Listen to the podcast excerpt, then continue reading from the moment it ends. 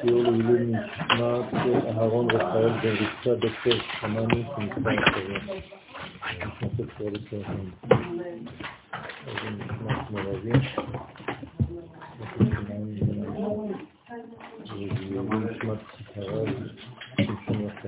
שמשון מיכאל. בן הרב חיים שרגא. נשמת ישראל ישראל.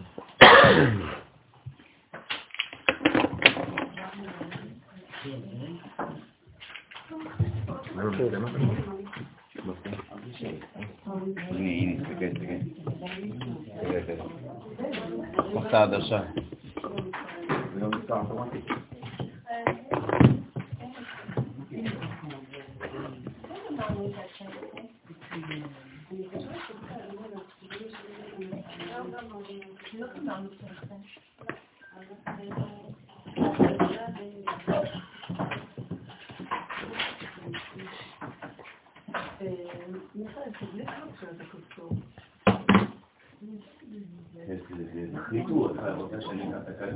איפה היינו? ב... כן? אבל אה, אין לי את הדפים של 19 משום מה. כי היא לא...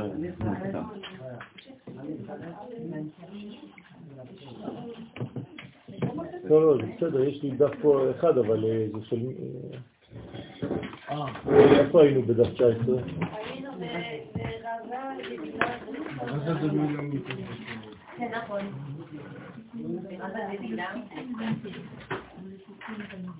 זה בסדר.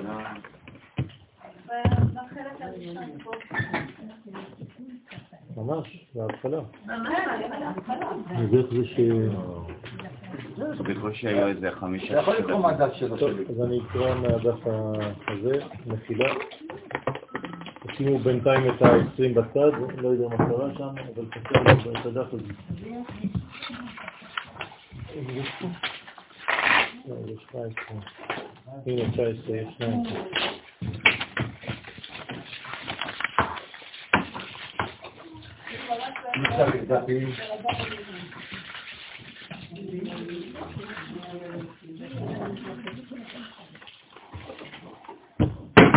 טוב.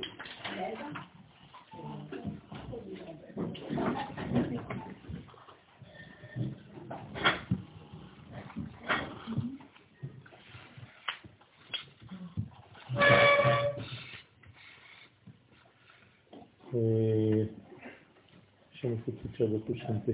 סיימנו בפעם שעברה ושלמה בנושא פרה אדומה אמר אמרתי איך כמה והיא רחוקה ממני. זאת אומרת שהחוכמה של שלמה היא חוכמה תחתונה, חוכמה של אה, מלכות, בגלל שהוא מלך, ולא חוכמה עליונה.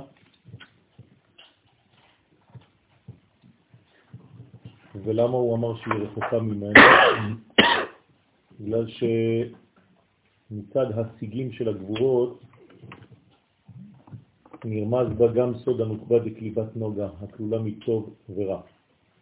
העולם שלנו מתחת למלכות באצילות, כל העולמות החיצוניים, בריאה, יצירה ועשייה, יש בהם דבר אה, ערבוב של אה, טוב ורע. בעולם האצילות אין מציאות של טוב ורע. הכל שם אחדות אחת גמורה, ורק בעולמות החיצוניים, שהם הלבושים של עולם האצילות, כי בריאה, יצירה ועשייה זה לבושים מעולם האצילות, שם יש בעצם את הערבוב הזה. ולכן בגין פרה אדומה דהי מתארת את הטמא, בשביל הפרה אדומה שהיא מתארת את הטמא מצד הטוב של קליפת נוגה, ומטמאה את הטהור להתעסק בה, מי שמתעסק בה נטמע מצד הרע שבה. לכן יש בה בעצם תרתי דסתרי, כלומר יש בה סתירה פנימית, זה הקושי בעולם שלנו, שבעצם הטוב והרע, החושך והאור משמשים בערבוב. והדבר הזה בולט במיוחד בימות המשיח. זאת אומרת שהטוב והרע ישמשו בערבוביה גדולה מאוד, זה נקרא ערב רב, ברמז, ולכן מצד אחד זה מטמא את הטהור, ומצד שני זה מטהר את הטמא. אז על זה אמר שלמה המלך, היא רחוקה ממני. למה היא רחוקה? כי שלמה המלך נמצא במלכות. מלכות זה אצילות, אין שם את המדרגות הללו. ולכן הריחוק הוא לא ריחוק מצד זה ששלמה המלך לא מבין, אלא מצד הריחוק המשמעותי, המנטלי, הפנימי, היסודי. ואנחנו ברזה, ברזה במילה, וסוד הדבר נרמז במה שאמר איוב, מי ייתן טהור מתאמה. רוצה לומר, מי יכול לטהר את קליפת נוגה, כלומר, איך אפשר להעביר את החלק של החצי שיש בה, בקליפה הזאת, יש בה חצי רע וחצי טוב, נכון? חצי הסתר וחצי גילוי. רע זה לא אה, רע כמו שאנחנו מכנים אותו. רע זה בעצם הסתר, יוצר אור ובורא רע. רע זה חיסרון של אור. וגילוי זה האור עצמו. אז בקליפת נוגה יש בעצם את שתי הבחינות. עכשיו זה פועל בצורה כזאת שאו שאנחנו מביאים את ההסתר אל הגילוי ואז הכל הופך גילוי, או שחז ושלום הגילוי נבלע בהסתר ואז הכל הסתר. אז או שזה הופך להיות קליפה, או שזה הופך להיות בעצם אור שהוא עוטף. ולכן יש בה את היכולת הזאת להפוך מזה לזה. כן, אתם זוכרים שביציאה מגן עדן, הקדוש ברוך הוא הניח את הקרובים עם להט החרב המתהפכת. מה זה להט החרב המתהפכת? זה בדיוק זה. זאת אומרת שיש כאן היפוך. פעם לכאן, פעם לכאן. שלפעמים נטהרת הקליפה, קליפת נוגה, כמו בסוד תוספת שבת, הנה למשל דוגמה שהזוהר נותן לנו פה. בערב שבת, מה קורה? הרע, ההסתר נבלע בטוב, ואז הכל הופך להיות אור. זה נקרא ערב שבת. אז הוא נכנס יחד עם הקדושה. לא אחד, אם לא הקדוש ברוך הוא שהוא אחד. כלומר, הפסוק אומר, מי ייתן טהור מתענה, לא אחד. כלומר, איך יכול להיות שהטמא יהפוך להיות טהור, אם לא האחד, אם לא הקדוש ברוך הוא שנקרא אחד, שמע ישראל השם אלוהינו השם אחד, שהוא לבדו יכול לטהר את החלק הזה, שתיכלל בקדושה. אז אני שואל שאלה, אז מה אנחנו עושים פה, אם זה הוא שעושה את זה? תשובה, הוא עושה את זה דרכנו. כלומר, אנחנו פועלים עם אל. אנחנו עוזרים כביכול לקודש להפוך את החצי הרע לטוב. ולכן מי ששומר שבת, הוא בעצם לוקח את הקליפה הזאת, לוקח את החצי המסיר, את החצי הרע, וכולל אותו, בולע אותו, נבלע בטוב. הוא מפרש מה שאמרנו, כי הפרה האדומה מתארת את הטמא. דהיינו מסיטרה דימינה. כלומר, הצד הימני שבה, שהוא הגילוי, הוא מתאר את הצד השמאלי שהוא הכיסוי. מצד הימין והטוב שבנוגה. כן, נוגה זה אור, כן, בעברית. כלומר, זה לא קליפה שלמה, טוטלית, אתה לא יודע אם זה אור או קליפה. כי כשהטוב שבנוגה גובר אז נעשה מרע טוב ונטהר הטמא. רק להזכיר לכם שיש שלוש קליפות טמאות לגמרי, נכון? ויש קליפה רביעית שהיא קליפת נוגה. הארבע קליפות הללו יוצאות מפסוק אחד. אתם זוכרות? זוכרים?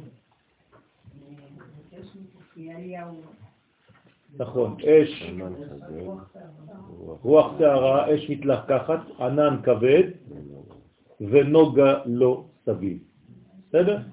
אז אש מתלקחת, ענן כבד רוח שערה, כל זה זה קליפות טמאות. זה רמז לשלוש קליפות טמאות שאין לנו מה לעשות איתן, אלא תיקונן הוא על ידי הסרתן. ביחזקאל, אם אני לא טועה. כן, במעשה מרכבה. ונוגה לא ל"ו. זאת אומרת שהחלק האחרון הוא קליפת נוגה. אז יש לנו שלוש קליפות טמאות, וקליפת נוג, נוגה היא הקליפה שאנחנו יכולים לתקן אותה דרך הפיכת חציה הרע לטוב, כדי שהיא תהפוך להיות אור. כלומר, רוב עבודתנו בעולם הזה היא על קליפת נוגה. כשיש לנו עסק עם קליפות טמאות, אין לנו מה לעשות, נכון? למשל, שפן זה קליפה טוטלית. אני לא יכול לטהר אותו, גם אם אני מכשיר אותו, אני לא יכול להמליך את הבשר ול... אין מה לעשות, אני פשוט לא אוכל. אז אני דוחה אותו מאכילה. אז ככה אני מתקן את השפן. אבל אם אני לוקח פרה, אני יכול לאכול אותה, אבל אני לא יכול לאכול אותה לפני ששחטתי אותה כהלכה. כשאני שוחט את הפרה כהלכה ועושה את המליחה, את ההדחה, מכשיר את הבשר, אז הפכתי את חציה הרע של קליפת נוגה לאור. ואז כל הפרה הופכת להיות אדם. כן, כי אני אוכל אותה. אז אני מביא אותה למדרגה של אדם. נכון? אז מה העליתי? גם את הפרה, גם את מה שהיא יכלה לפני, כלומר את העגבנייה, וגם את העגבנייה שהיא בעצם אדמה. נכון? אז האדמה הפכה להיות עשב, העשב הפך להיות עגבנייה, העגבנייה הפכה להיות פרה, והפרה נכנסת בי, והכל עולה. בסדר? אני מעלה את הכל למדרגה עליונה. ואת האור שלה אני הופך לתפילין. זאת אומרת שיש כאן בעצם תיקון של קליפת נוגה למדרגה של קדושה. הדברים ברורים, נכון? אז אין לי עסק בשלוש קליפות טמאות, אלא בקליפה הרביעית בלבד. ועוד, דכהנה מסתרה דימינה. הזוהר כאן מחזיר נושא נוסף, כי הכהן הוא מצד החסד שבימין. יתקרא איש טהור, לכן הוא נקרא איש טהור. זאת אומרת שהכהן הוא בעצם בהשפעה, באור, בנתינה, ולכן הוא נקרא איש טהור, כי הוא בעצם פועל כמו הקדוש ברוך הוא, שנאמר בתהילים עולם חסד ייבנה. זאת אומרת שאם הכהן הוא כהן לאל עליון, זאת אומרת שהוא בעצם המייצג את השמיים בארץ. כיוון שהשמיים, כשהם נכנסים לעולם שלנו, נכנסים דרך ספירת החסד, שהרי זו הספירה הראשונה בזין תחתונות, החסד מופיע בעולמנו דרך הכהן. אז גם הכהן פועל כמו הקדוש ברוך הוא בעצמו. ולכן הוא נקרא איש טהור, לכן הוא נקרא איש טהור, הגם שעניין הטהרה היא מצד הגבורה, עם כל זה נכללת הגבורה בחסד. מצד זה הכהן מטהר את הטמא. לכן העבודה הזאת נעשית על ידי הכהן. מי יכול באמת לעשות את העבודה הזאת, להביא את חצי הרע לחצי הטוב? כל מי שיש לו תכונה של כהן. זאת אומרת שיש לו מידת החסד בתקבורת. מי שאין לו מידת החסד בתגבורת, קשה לו לתרגם ולהפוך את החצי הרע לחצי של גילוי, אלא הכל הופך אצלו להסתר. הדברים ברורים? מה ההבדל במנגנון בין לתאר ובין לתקן? ההבדל בין תיאור ותיקון. הטהרה מאפשרת לאור למצוא את המקום שלו. הרי כל דבר צריך לשוב למקומו. כשהדבר נמצא במקומו, הוא נקרא תיקון. עכשיו, מה מאפשר לו לעשות את הדבר הזה? התוהר. התוהר זה, זה ניקיון, זו ראייה ברורה של הדברים. אדם שאינו טהור הוא אטום, טמא, והטומאה אוטמת את העבודה, היא לא מראה לך בדיוק מה צריך לעשות. לכן לפני שמתטהרים, אז הדברים חסרי אה, אור, חס, חסרי פירוט, וברגע שיש טהרה אפשר לראות באופן ודאי יותר את מה שיש לעשות. לכן אה, זה סוד, כן, שאישה טמאה לא יכולה להתחבר לבעלה. לא סתם איסור, כי יש פה איזו טומאה, כן, אנשים לוקחים את הכל בקומה הראשונה. פשוט מאוד, כשהיא בטומאה, אין לה ודאות בזה שהיא ובעלה הם אחד. ולכן, רק כשהיא טהורה, היא פשוט, זה כאילו חוזר להיות ברור. אז יש ייחוד ביניהם. זה המצב האידיאלי, תמיד היה צריך להיות כזה. כלומר, הטומאה היא מקרית, הטהרה היא יסודית, היא אמיתית, היא הכל, היא הדבר הנורמלי. כל הדברים כאן הם במקרה, והדברים שאנחנו צריכים לחזור אליהם הם בעצם. אתם מבינים את מה שאני אומר, כן? אתם לא עונים, אתם דגים. כמו המוות והנצח. כן, זה לא היה אמור להיות ככה. נכון. כמו מוות- מוות ונצח. כמו מוות ונצח, כן. בגין לסיטרא דלסיטרא דימינה היא מאיה דאורייתא, לפי שלצד החסד שבימין הם מימי התורה, כן, אז החסד דומה למים של התורה, כלומר לנזילה והשפעה של חסדים, כי עיקר מה שמטהר מטומאת קליפת נוגה הוא מימי התורה. אז מה בעצם מאפשר לנו להפוך את החצי הרע המוסתר לחצי של גילוי? התורה. מה זה התורה? כלומר, כל מה שהקדוש ברוך הוא בעצם נתן לנו בנבואה. במילים אחרות, רק הוא יודע את הסוד הזה. כלומר, מי שלא שומר תורה ומצוות, הוא לא יודע את הדברים האלה. אז הוא יעשה רק בלבולים בחיים שלו. הוא להפך יסתיר את הדברים במקום לגלות אותם. הוא רק מפתח את עולם ההסתר אצלו. אדם שלומד תורה, אז הוא יודע להפוך, כי הקדוש ברוך הוא נתן לו בנבואה, זה אי אפשר להמציא. כן, זה רק מה שבא מהשמיים, זה לא דעות של בן אדם, זה לא המצאות אנושיות. לכן רק מי שלומד תורה יכול לתרגם את החצי הרע לחצי טוב ולהפוך להיות גילוי של אור. קליפת נוגה הופכת להיות בעצם אור גדול. רוצה לומר חסדים זה זעירנטי. אז התורה היא מצד החסדים זה זה. כי כל התורה היא זעירנטי, נכון? אז החסדים שבה, כן, מימינה, מה כתוב בתורה? משמאלה עושר וכבוד, מימינה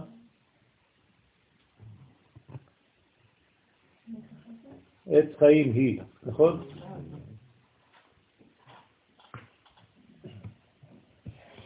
זאת אומרת שיש בזה חיות, שהיא סוד התורה של בכתב.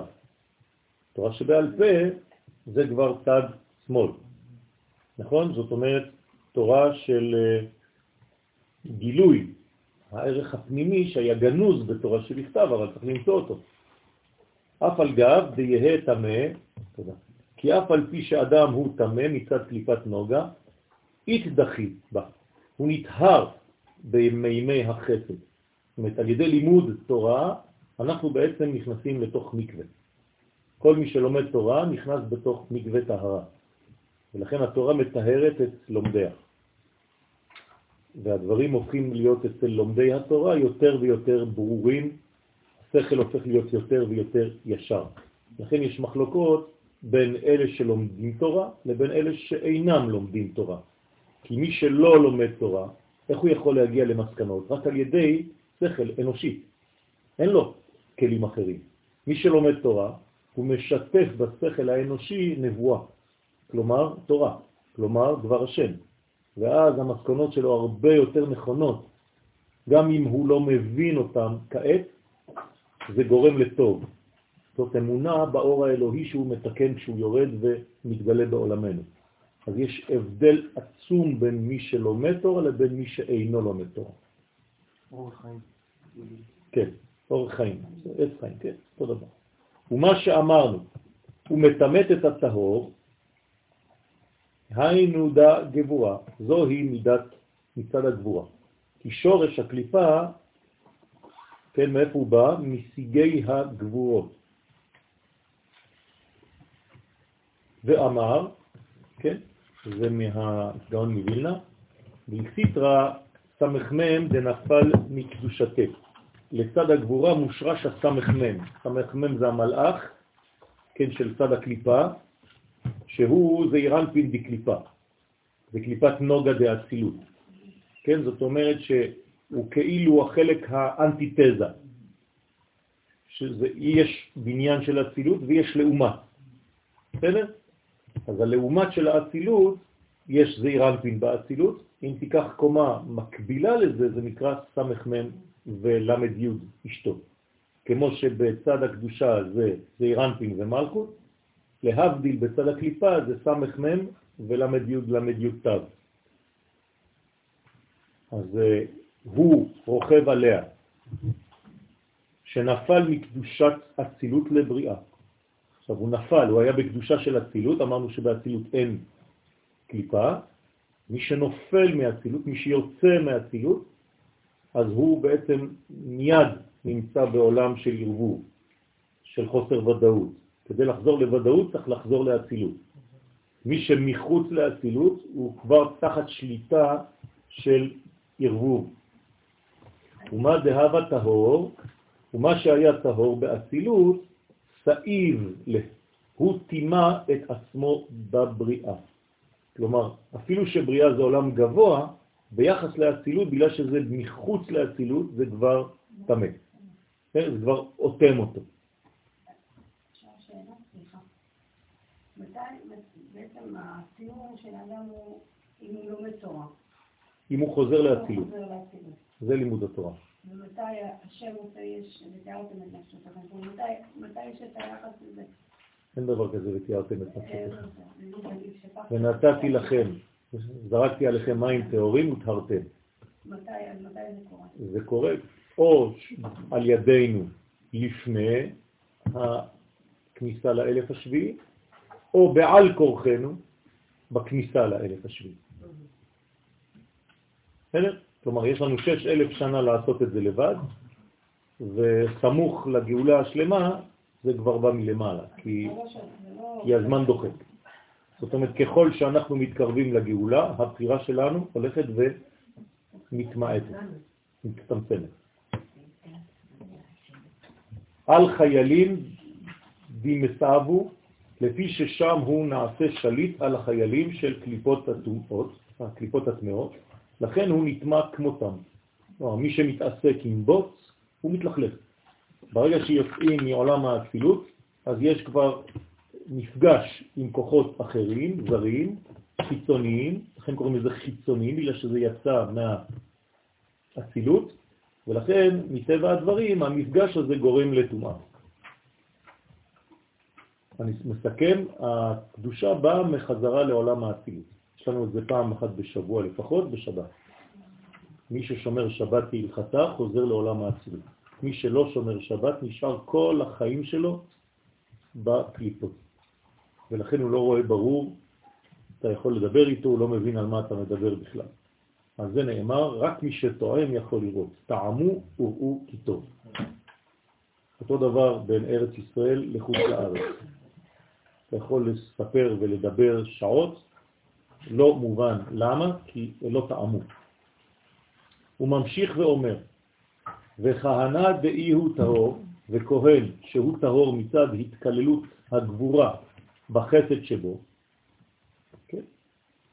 זאת אומרת שמה קרה לכהן? הוא הפך את החסד של הגבורה לחסדים, כי כולו חסדים, כד הא ומשתדל לקרבלל, לעזאזל, כשהיה משתדל לקרב את השעיר המשתלח לעזאזל, שתיקונו הוא לברר את הטוב מהרע שבקליפת נוגה, הווה מטהר לישראל מכל חובין בלהון.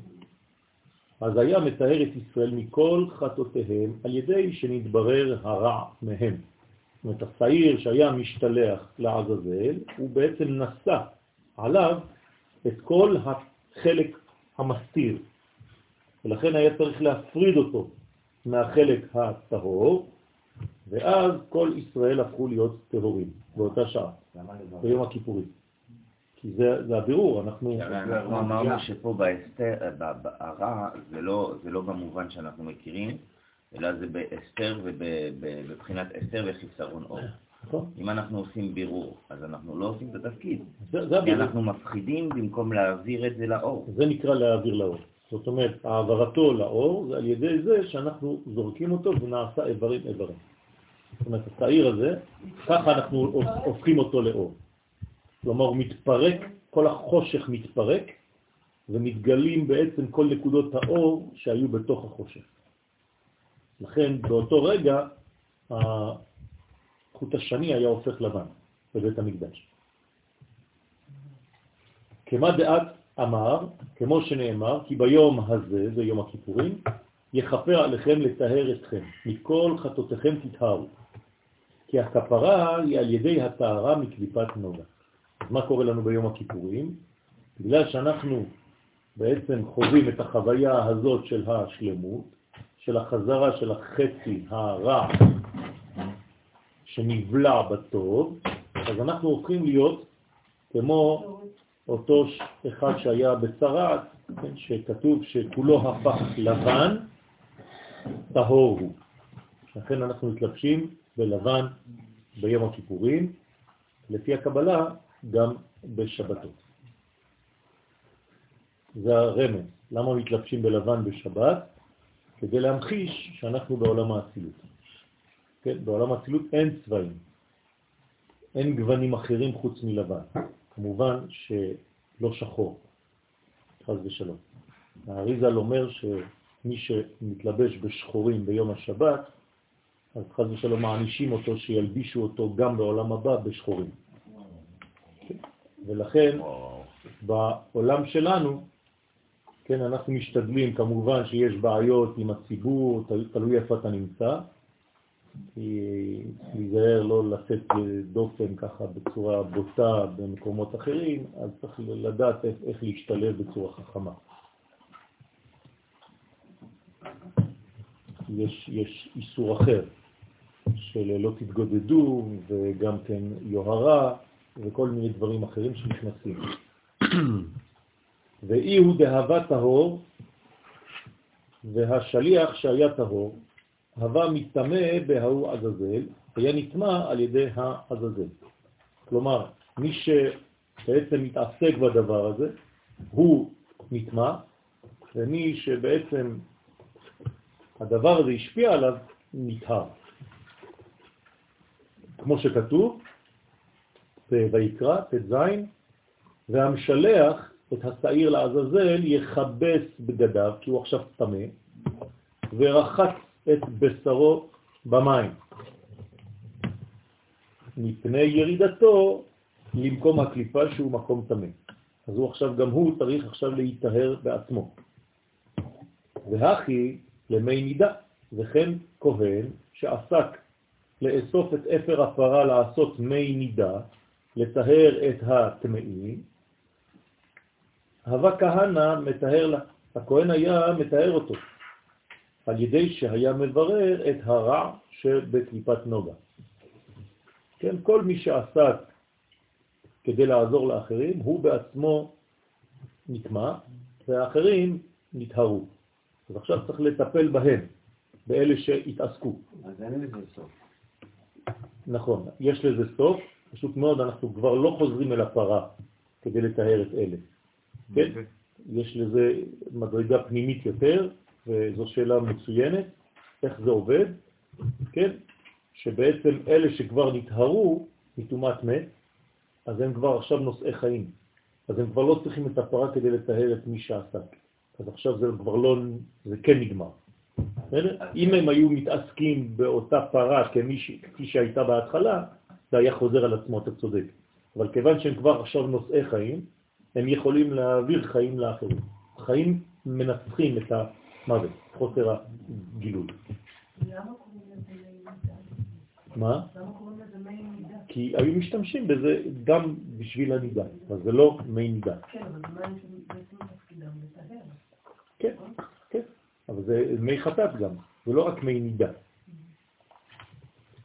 ואי הוא הווה מסתאב עד עידן רמשה, כן? והוא היה תמה עד הערב, כן? ספרה ורמשה, אתם זוכרים בשבת? אבל אין מישהו שמתאר אותו, זה רק עניין של זמן שהשמש... נכון, אה, אבל זה, זה נקרא טהרה. כלומר, העצם זה שהכהן מתאר אותו על ידי החסדים, כי עכשיו הוא נושא חיים, אבל הטהרה שלו היא תלויה בזמן, עד הערב. אבל יש טהרה שהכהן מעביר לו. כן. כמו שכתוב, וכיבס האוסף את אפר הפרה, את בגדיו, וטמא עד הערב. למה? כי עכשיו כל הסביבות שלו הם חיים. הוא עכשיו במדרגה של חיים. למה עד הערב? למה צריך לחכות יום כאילו ערב שמשו, זה נקרא בגמרא? עד הערב שמשו. מה, למה זה תלוי בזמן? למה הוא לא נטהר מיד?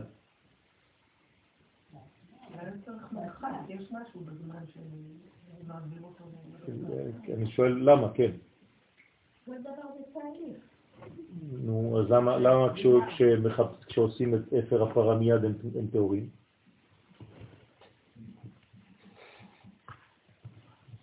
כי תלוי איפה אתה נמצא כשאתה נטהר. האפר של הפרה מטהר מעולם גבוה, שאין בו זמן, ולכן זה מיידי. זה שעסק בפרה הוא עדיין בעולם הזה, תחת שליטת הזמן, ולכן אצלו זה עובר דרך הערב שמשו. בסדר? לא, ברגע שיום עבר, כן, זה כאילו הוא אדם אחר, ולכן הוא מתאר. והווה מתדכא, ואז היה נטהר על ידי טבילה וערב שמש. כן, כמובן שהוא הולך למקווה, והשמש שכבר שקעה מתארת אותו. כלומר, המקווה הנכון ביותר הוא הערב שמשו. אומרת, גם לפני שבת. המקווה הטוב ביותר זה ממש אה, כמעט בשקיעה. כן? חמש דקות לפני, אחרי מנחה אפילו. למה שקיעה זה המטהר? היה ראוי שזריחה היה מטהר. נכון? בגלל שזה יום חדש. למה? פשוט מאוד, היום מתחיל ב- ב- בנקודה הראשונה. אתה לא רואה את זה, אתה רואה את זה רק בזריחה, אבל הערב כבר התחיל יום חדש, נכון? אנחנו כבר יום שישי מאתמול בלילה. אור. נכון. אנחנו כבר שבת החל משבע, נכון? בערב. אז בשבע ורבע המקווה הכי טוב לשבת.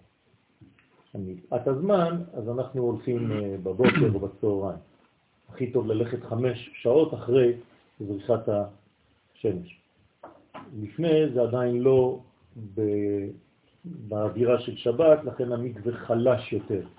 ככל שזה קרוב יותר, הדבר יותר גדול. דרך אגב, תפילה ביחיד יותר חזקה כשהיא הערב שמשות. זאת אומרת, ממש ב... בין הארבעים. מובא במדרש על הפסוק, ותרת בת פרעה לרחוץ על היאור. כן? שבת פרעה הייתה מנוגעת בנגעים קשים וירדה לרחוץ ביאור. זה לא שזה סתם כמו בסרט, הולכת עם כל הבחורות שם כדי לנקות את העור שלה. היא הייתה חולה. כן? אז בת פרעה הייתה בעצם נגועה בנגעים. כיוון שנגעה בטבע, בטבע נתרפא. כשהיא נגעה בטבעת משה רבנו, מיד הייתה לה רפואה. לכן היא שמרה את התינוק, היא אמרה, הדבר הזה פה מיוחד, יש בו כוח מיוחד. כלומר, המפגש עם אורות הקודש מטהר את האדם. המפגש עם משה, גם אם לא דיברת איתו, גם אם לא עשית שום דבר, אפילו עם החיצוניות של משה, כלומר התיבה שבו נמצא משה, שבה נמצא משה, כבר מטהרת. כלומר, מפגש עם תלמיד חכם, מפגש עם הרב הגדול, שהוא באמת אמיתי, אז הוא מטהר. מה זה מטהר? לפי מה שאמרנו, מברר את כל הספקות. כלומר, כשאתה לפני שהגעת אל המפגש הזה, אתה לא ברור בדברים, ועצם זה שפגשת, אין לך כבר שאלות, כאילו הכל נהיה ברור. ועוד יש דבר שהוא דומה לפרה אדומה, כי היא מטהרת את הטמא ומטמאה את הטהור. אז מי זה, מי דומה לזה? והוא כד נולד משה, משה רבנו. כלומר, משה, משה רבנו, היסוד שלו, התוכן של משה, פועל על כל הסובבים אותו כמו שפרה אדומה הייתה מטהרת. עצם המפגש עם משה היה גורם לאותו, לאותה אה, אה, אה, תוצאה. אז כד נולד משה התמרבה, כשנולד משה נאמר בו, ותרא אותו כי טוב הוא. על מי זה נאמר ותרא אותו כי טוב הוא? על בת פרעה, נכון? היא ראתה אותו כי טוב הוא. זאת אומרת שהטוב הראשון בתורה, אחרי התיקון של הקדוש ברוך הוא, והנה טוב, כן? היה אלוהים את האור כי טוב, פתאום משה רבנו הוא בעצם ההופעה הראשונה של התיקון. זאת אומרת שאחרי כל הקלקולים, אחרי כל החטאים, אחרי כל הנפילות, הטוב הראשון שחוזר לעולם זה בדמותו של משה רבנו. לפי ש... תראה אותו כי טוב הוא זה אימא שלו, זה לא בת. זה, יש מחלוקת שם, לא יודעים מי, מי זה, יש... תצפנהו שלושה ירחים. אה? תראה אותו כי טוב הוא, ותצפנהו שלושה ירחים. נכון, אז, אז יש מחלוקת גם שם, מי עשה את זה. כן? או בת פרעה או אימא שלו, הם היו שותפות ב, ב, ב, בעניין הזה, גם לפני. לפי שהיה גופו מחשמל באצילות. זאת אומרת, כשמשה רבנו, תשימו לב, לא כתוב נשמתו, אפילו גופו. גופו היה מחשמל באצילות. כלומר, כל גופו של משה היה חשמל. מה זאת אומרת חשמל? שיש בו בעצם את הכוח לשתוק ולדבר, נכון? פעמים חשות, פעמים ממללות. וחמת עימי שכינתה, כי אמו יוכבד ראתה את השכינה ששרתה עליו. כן? פה זה הולך לכיוון של צוריאל שאומר שבעצם אמו יוכבד ראתה את השכינה שיש בו. היא נשאה אותו בקרבה. היא ראתה שיש משהו מיוחד, יוצא דופן, בהופעה של משה רבנו בעולם. ולכן היא ראתה שיש בו שכינה. מיד דנגעה בבת פרעה, ומיד שנגעה בו בת פרעה, שהייתה מצורעת מצד הרע של קליפת נוגה, מי זאת בת פרעה? זה הייצוג של אומות העולם, כן? יש פה בעצם אה, אה, מפגש בין ישראל לבין האומות, נכון? כאילו מפגש עתידי שקורה בעבר. המפגש העתידי שקורה בעבר הוא בעצם המפגש בין משה רבנו, שהוא ישראל, תורת ישראל, לבין אומות העולם בייצוגה של בת פרעה. זה מה שיקרה לעתיד לבוא. כלומר, בזמן שכל האומות תהיינה מצורעות, כי הן בבלבול גדול, כמו היום, רק המפגש עם עם ישראל, עם תורת משה, יתקן את העולם. ולכן הם כולם נקראים קליפת נוגה, כל העולם נמצא בקליפת נוגה. מי שיציל את העולם זה עם ישראל. דרך מה? דרך התורה שלו. ולכן היא איצדקיאת ואיציאת מצערתה דילה. היא נטהרה ונתרפאה מצערתה. צרעתה. כן? זאת אומרת שיש עולם מצורע והריפוי שלו עובר דרך משה, דרך תורת משה, דרך התפארת, דרך הנבואה. מה? משה, שם... כן, שם של הרפואה. מחמת התגברות הקדושה של משה על הרע של קליפת נוגה שבה. כלומר, איך זה פועל? עצם המפגש, האור בולע את הרע. בסדר? אז כשעם ישראל יתפוס כוח, יאגור כוח ויהיה בארצו, ויתרבו בו בני ישראל שעולים מכל קצוות תבל, אז הכוח של עם ישראל יתחיל להתגבר בעולם, כן, להישמע בעולם, והעולם יתחיל להיטהר מה contact הזה עם עם ישראל. ומשה התדבקת בצרעת, אבל במשה נדבקה בו הצרעת. למה? כי פרח ממנו מקצת הטוב שבו ונדבקה בבת פרעה. היה כאן בעצם שינוי, העברה מכוח לכוח. זאת אומרת שמשה לקח קצת מהמחלה של הגויים, בדמותה של בת פרעה, והוא העביר לה את הטוב שבישראל בדמותו של משה, שמעביר לבת פרעה, ולכן נדבק בו קצת מהרע דנוגה שהיה אצל בת פרעה. כמה דעת אמר, כמו שנאמר, והנה ידו, אז לא כל גופו, רק ידו, מסורעת כשלם, מחמת אחיזת קליפת נוגה. איך זה הופיע אצל משה? כן, אבל למה? למה זה הופיע אצלו? כן, זה מה שאמרנו, אבל איך זה הופיע? כן, אבל איך זה הופיע בטקסט? למה זה קרה לו? טיסה. כן, אבל למה? יפה מאוד. כי נכנס בו ספק. איך נכנס ספק בכולו טוב? כן. בגלל המפגש עם בת פרעה. היא הכניסה בו ספק. בסדר? בת פרעה, היא בת פרעה סך הכל, היא הכניסה בו, החדירה בו את הקליפה של הנחש. עכשיו, היא לא הכניסה בו טוטאלית, זה רק היה חלק ממנו, וזה נקרא ידו. כלומר, יש פה רמזים עמוקים. אומות העולם פוגעות במה? ביכולת העשייה של עם ישראל. הם משתקים את הידיים שלנו, ולכן יש שלב שאנחנו בעצם מרפים בגלל שיש לנו חוסר ודאות, חוסר אמונה, ואיך מתבטא חוסר האמונה ב... והם לא יאמינו לי ולא ישמעו בקולי. כלומר, בזה שעם ישראל מדבר על עם ישראל בצורה שלילית, דוגמה, מה זה העם הזה? אתה חושב שתהיה גאולה היום? תראה את הממשלה הזאת, תראה את האנשים, הכל זבל. כל זה גורם לצרעת אצל האדם. מה זה צרעת אצל האדם? לאו דווקא באור שלו, אבל הוא בעצם נאטם. הוא הופך להיות אטום.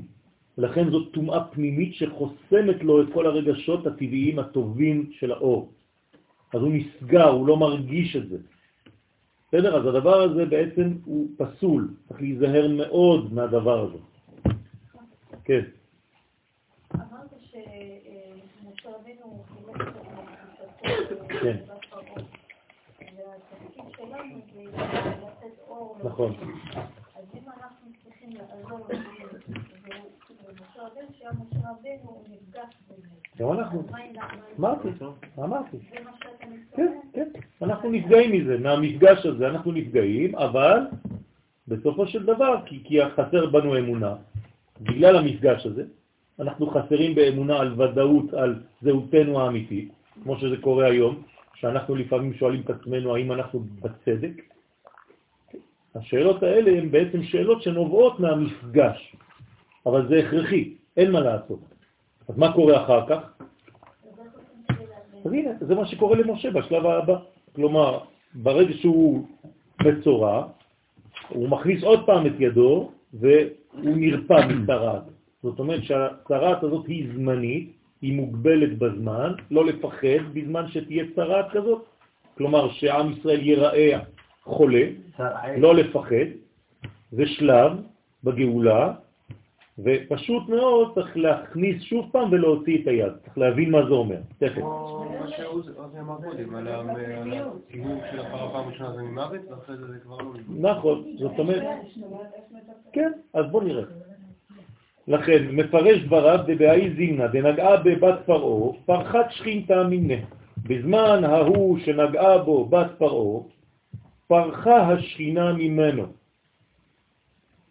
יש סוד גנוז בדבר הזה. לא הוא נוגע בה, אלא היא נוגעת בו. יש הבדל.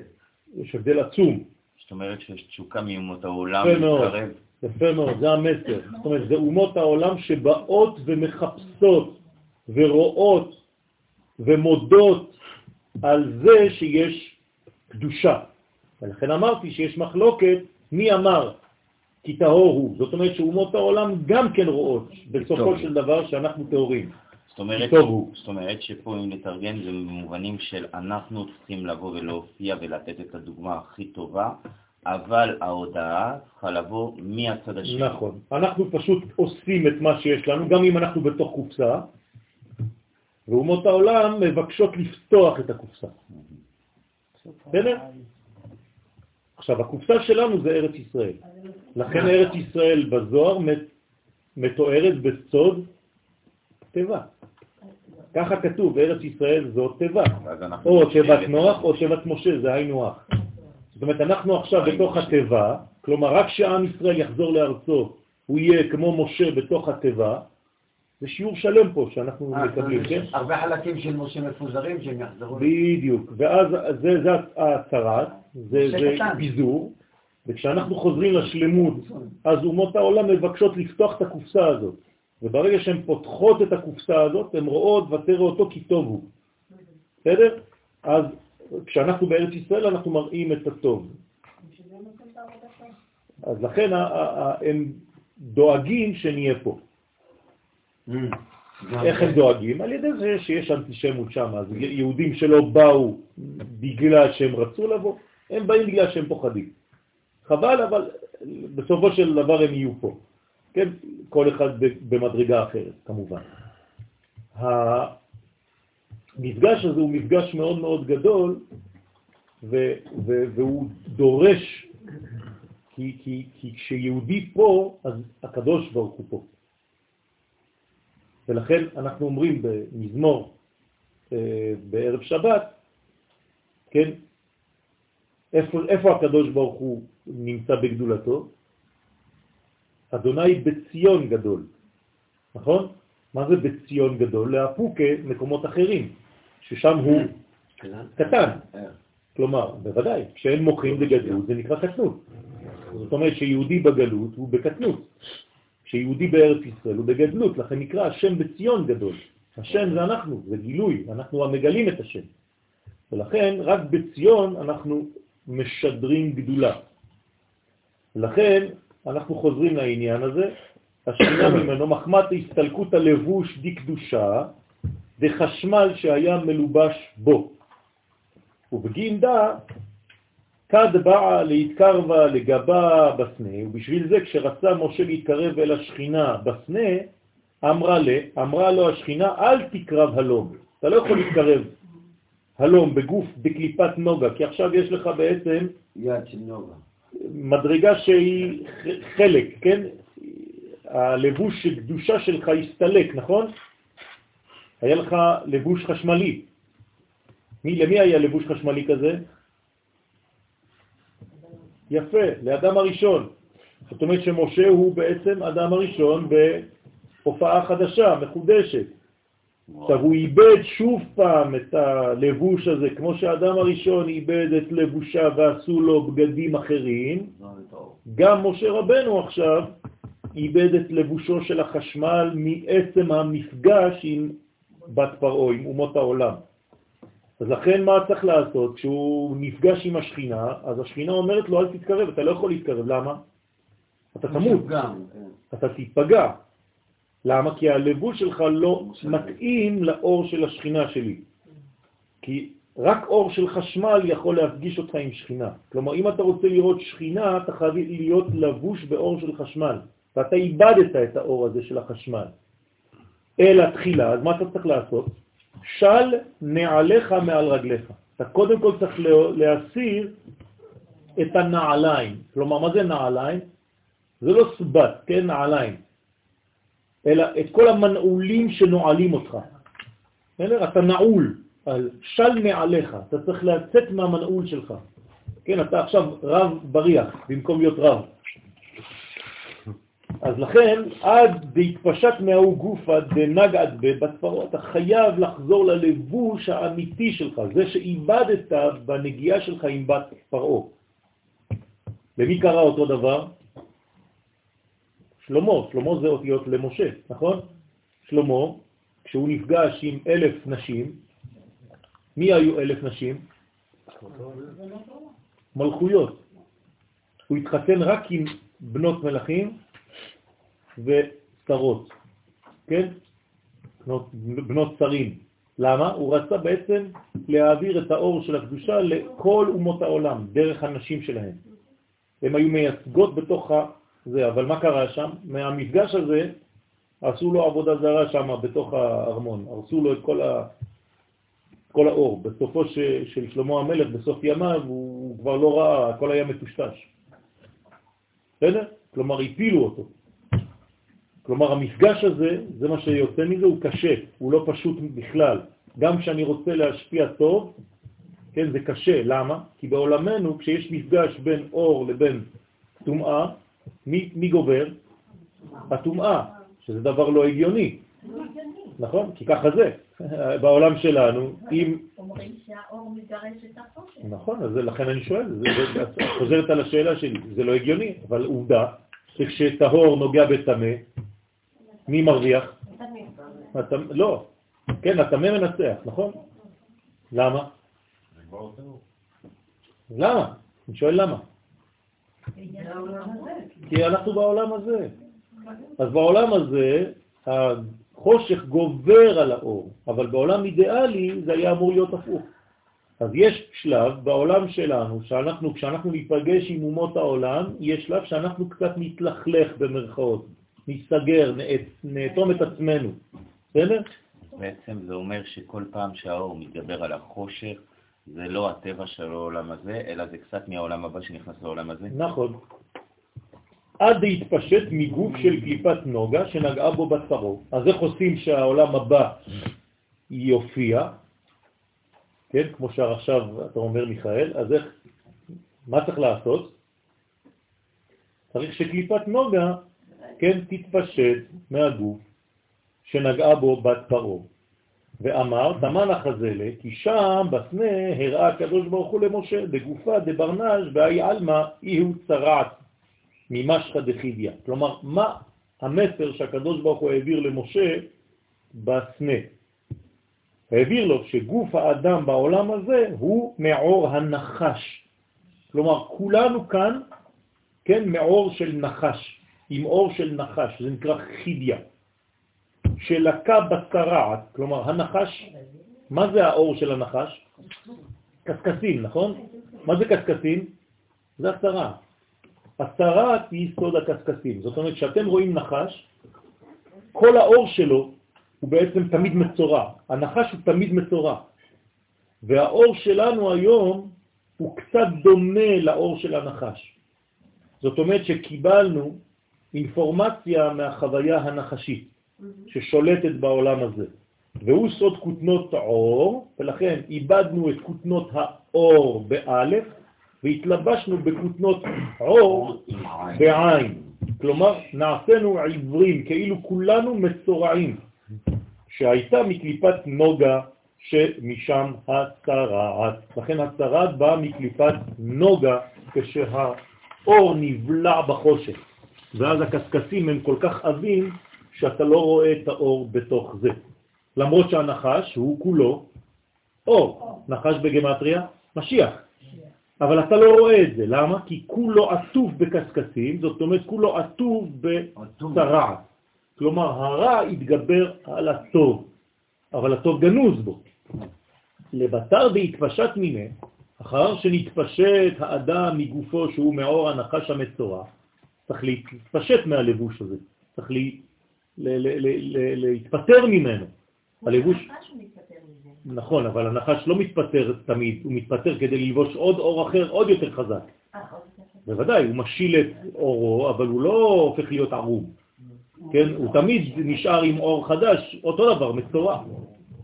והדר לגינתא דעדן, וחזר לגן עדן אחר הסתלקותו. כן? אז אחר שנתפשט האדם מגופו, צריך להתפשט מהגוף הזה של הצרת, מאור הנחש, כן? ואז, רק אז אפשר לחזור לגן עדן. מה? נכון. נכון. לכן הדוקטור חס על גופו. כן. הוא פחד, הסתלק, אמר אני רוכב על הסוס וחוזר. כן. רק יואל משה סלומון נשאר שם על הגבעה. בסדר. אז התלבש בגופה קדישה, דילה, לא חשוב, זה, זה רק מי שנולד פה. זה. לא כזה חשוב. זה לא, זה לא חשוב. בסדר. בסדר. כן, כן. כולנו. שם הוא מתלבש בגוף הקדוש שלו. דהיינו בחלוקה דרבנן. זאת אומרת שרק מי שחוזר לטעום מגן עדן, אז הוא לובש לבוש אחר שנקרא בזוהר חלוקה דרבנן. חלוק של הרב. מה זה חלוקה דרבנן? זה ממש הלבוש של אדם הראשון. זאת אומרת, כשמתלבשים בלבוש של הצדיק, לפעמים יש צדיק שלבש לבוש, זה טוב להתלבש בו. למה? כי הוא בעצם אה, נתן, השקיע בלבוש הזה, יש בו כוחות שגם הלבוש הופך להיות קצת כמו האור של הרב עצמו. ולכן זה נקרא חלוקת דרבנן, כאין גופו של אדם הראשון קודם החטא. כלומר, זה כבר לא לבוש שמסתיר, אלא לבוש שמגלה. ודע אי הוא, ועל זה רומז מה שכתוב, והנה שווה כבשרו. לכן משה רבנו הכניס, כאילו התלבש בחזרה, והוציא, והיד שווה כבשרו. כבשרו של מי? של אדם הראשון, לפני החטא. והיינו כגופו של אדם הראשון שהיה מחשמל של עץ הדעת טוב באצילות. תשימו לב, לא טוב ורע, אין באצילות טוב ורע, אלא עץ הדעת טוב. יש ספר כזה שכתב רבי חיים ויטל, עץ הדעת טוב. ככה נקרא הספר. והכי התלבש משה בה, וחר, וכך התלבש משה בסנה. זאת אומרת שמה קרה במפגש הזה בסנה? משה קיבל בחזרה את מה שהוא איבד בנגיעה של בת פרעה. אז אתם רואים שבגאולה ישנם שלבים, השלב הראשון זה המפגש, המפגש הזה קצת אוכל מאיתנו, לוקח מאיתנו, נכון? אנחנו מאבדים קצת את הקדושה שלנו, אחרי זה יש שלב שני שזה הסנה, כלומר הקדוש ברוך הוא מתגלה והשכינה מחזירה לנו את הטבע האמיתי שלנו, ודאי הוא, וזה מה שכתוב, והנה שווה כבשרו מפרש כקדמיתה, כמו אדם הראשון קודם החטא. דאית מרבה, שנאמר בו, שאמר על חווה עצם מעצמי ובשר מבשרי, כי גם גופה היה מחשמל באצילות. נכון? זה לא סתם שהוא אומר לה, חלק ממני, אנחנו אותו בשר וזה. לא. הוא אומר לה, את עצם מעצמי, זאת אומרת, העצמות שלנו אותה עצמות, ואפילו הלבוש שלנו, שנינו מחשמל. גם את, גם האישה. למה דווקא? לא, זה לא ברור בכלל. מי החטיא אותו? החלק הנשי. אבל לא משנה, אבל לא רלוונטי, כי הם היו ביחד, שנייה, הם היו ביחד, לא. ביצירה. לא, לא, הם היו אחור באחור, זה לא נקרא ביחד. מה, זה כאילו, לא היה אור אחר ולא אור אחר? כן. בזמן היצירה? בוודאי. זאת אומרת שהיא החלק התחתון שבו. בסדר, זה חלק ממנו. זה לא חשוב, זה חלק חיצוני. היא הייתה בעצם החלק התחתון של אדם הראשון. מי זה החלק התחתון של אדם הראשון? השכל. היא הייתה שכלו של אדם הראשון. השכל היה מלובש באור של נחש. ולכן היא נקראת חווה. מה זה חווה בארמית? נחש. סידיה. בסדר? אז האישה, כן, הייתה בטבעה קרובה יותר לצד הנחשי. היא ערמומית. לכן הוא תפס שם. לכן, לכן הנחש תפס אותו במקום שהכי דומה לו. אבל אחר כך כשהוא אמר לה זאת הפעם, עצם העצמי בשר מבשרי לזאת עיקר אישה, מה זה אומר? ששניהם עכשיו מאותה עצמות ומאותו חשמל. כלומר הלבושים של שניהם חשמל. כלומר זה עולם התיקון. ובגינדה אמר לה, ובשביל זה אמר הקדוש ברוך הוא למשה, של נעליך מעל רגליך, הוא מפרש, דא גופה דהבה לכנעל. אז בהתחלה הוא היה צריך להשיל את עצמו מהאור של הנחש, זה נקרא נעליים. זהו הגוף שהיה לו כנעל מקליפת נוגה. אתם מבינים עכשיו למה ביום הכיפורים אנחנו לא לובשים נעליים מאור. בגלל זה, כדי להיות בקדושה. כאילו אנחנו חוזרים על של נעליך מעל רגליך. וכל פעם שיש לנו צום מיוחד, כמו תשעה באב ויום הכיפורים, שבעצם תשעה באב היה אמור להיות יום הכיפורים, באותו יום, אז אנחנו צריכים להסיר את הנעליים מאור. למה? כדי לחזור למדרגה של אור.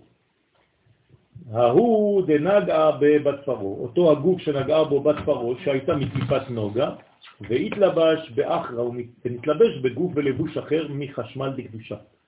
ובההוא זינה, ההדרת עלה שכינתה, ובאותו הזמן חזרה אליו השכינה. בסדר? אז כל זה מהלך כדי להשיב לנו את המדרגה של השכינה. אז זה נאמר, השיבנו אדוני אליך ונשובה. חדש ימינו כקדם. רוצה לומר שנתחברה אליו ונעשה בעלה דמטרוניתא, ואז אנחנו הופכים להיות בעצם, כן, השורש האמיתי, מה שישראל צריך לייצג בעולם. יש דמיון בין, בין המנגנון שדיברת עליו, בין אדם וחווה, לבין uh, הקדוש ברוך הוא בכנסת ישראל? כן, בטח. כאילו מאחור לאחור לפנים מפנים? בטח. תמיד אנחנו חוזרים. כל המהלך שלנו, בכל תפילה, בכל מצב, זה ככה, זה מאחור לפנים. גם בין- האדם לחווה לבין אה, משה ובת פרעה. כן. כל מפגש הוא מפגש כזה. הוא מפגש אחדותי בהתחלה שהוא אחור באחור. אז זה לא מעניין אתכם מה שאני אומר? כל מפגש הוא בהתחלה אחור באחור, כלומר הכרחי, ואחרי זה יש מסירה ומעבר מאחור לפנים. בסדר? אם אין את המצב הזה, אם אין את התהליך הזה, אז התהליך לא נכון. הוא חייב להיות בצורה כזאת. אז אנחנו מקבלים הכל בהתחלה, אחרי זה אנחנו בעצם אה, נגרם ניתוק, כדי שנבחר לשוב למצב הזה ברצוננו. ובגינדה, ובשביל לרמוז על זה, אך זה לבטין בעבד.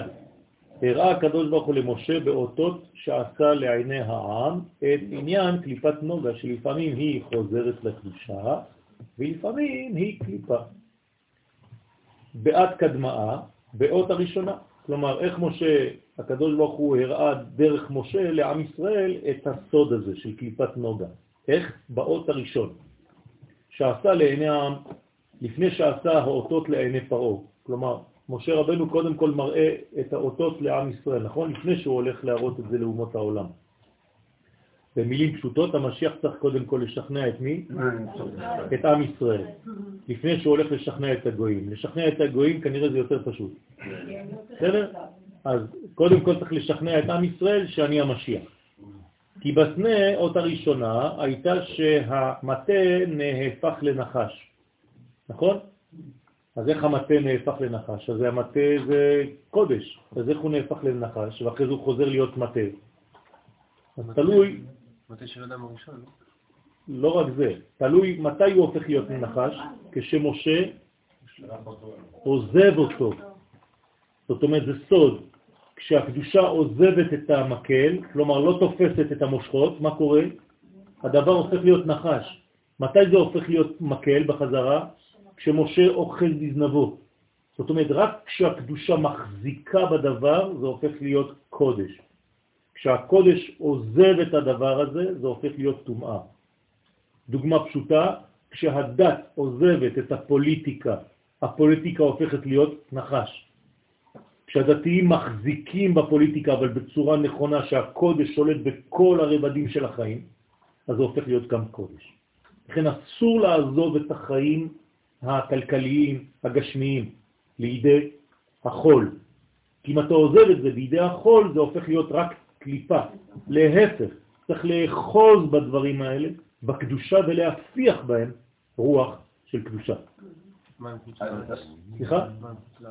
אותו דבר, כשעם ישראל בעצם יהיה חזק בארצו וישכנע את עצמו, אז יש לו בעצם אחיזה על חוץ לארץ והוא יכול לתקן את כל החוץ, כן, ולהפוך אותו לפנים.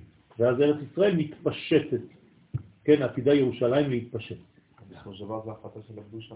נכון, זו החלטה של הקדושה לתפוס את הדברים בידיים ולהפסיק לפחד. לפי המנגנון שדיברת עליו כרגע, גם אם אני אאחוז בעמלק, אז גם כן יתקדש. אז נכון, יש אה, מדרגה בעמלק, שאם אתה יודע לאחוז בו במקום הנכון, אז גם כן.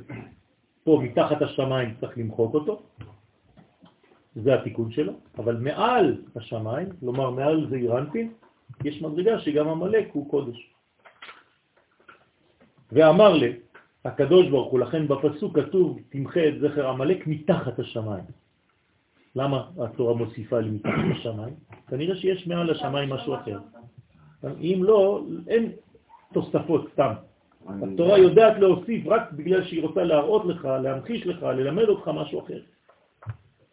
כן, זה כמו בעץ הדעת, כתוב לא תאכל ממנו. למה? כי אתה תמות. התוספת הזאת אומרת לי שמה? שאם אני יכול לאכול בלי למות, אז צריך. אם לא, התורה לא מוסיפה מילים. ככה לומדים תורה.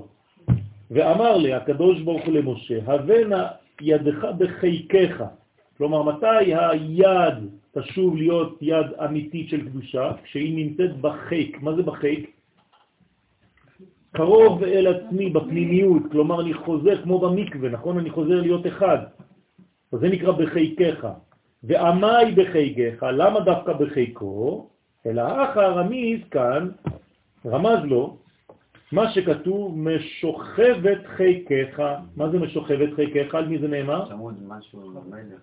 על האישה. האישה נקראת משוכבת חיקך. זאת אומרת שהיא ישנה איתי במיטה.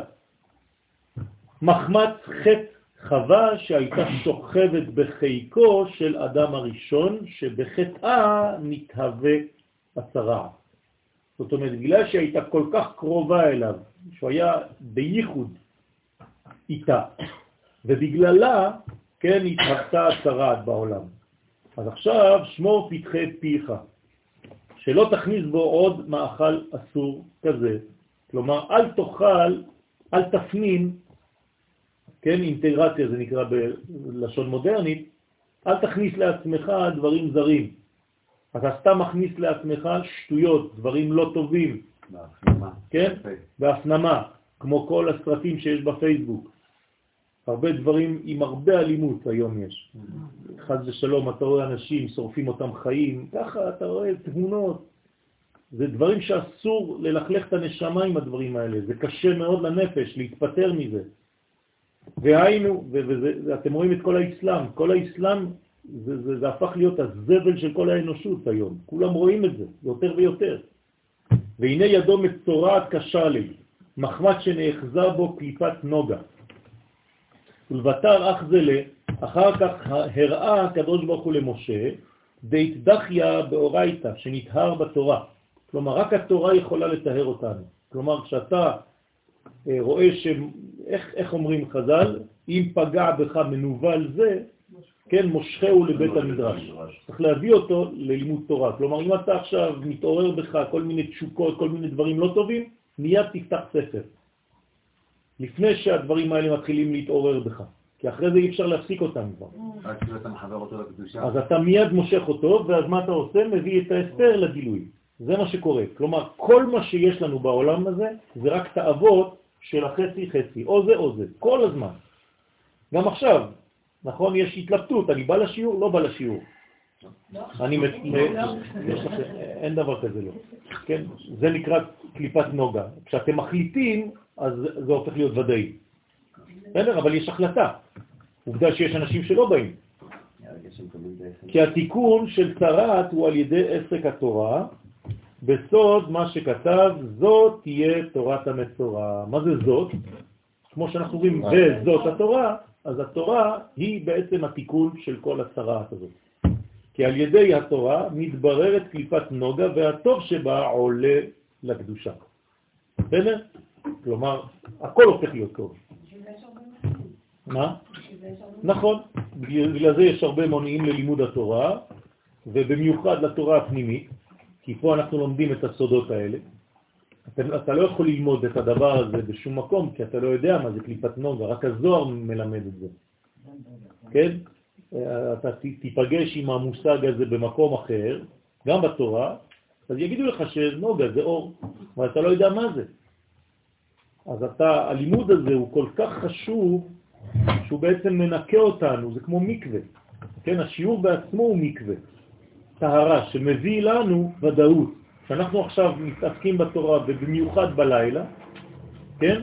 ובמיוחד בין חמישי לשישי שזה תיקון היסוד, אז יש לנו בעצם כאילו הפיכה של כל הרע שבתוכנו לרצון של טוב, אז אתה נכנס לשבת באורות, אתה רוצה להיכנס לשבת בשמחה, כן? זה לא שאתה נזרק לתוך השבת, אתה בונה את עצמך לפני שאתה נכנס לשבת, זה כמו מקווה לפני שבת.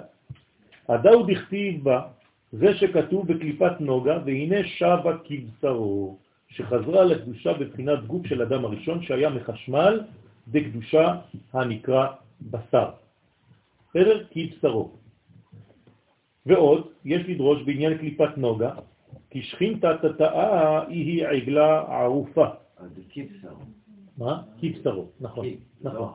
בשרו. נכון, כבשרו, זאת אומרת, כמו שהיה אצל אדם הראשון. כמו. נכון.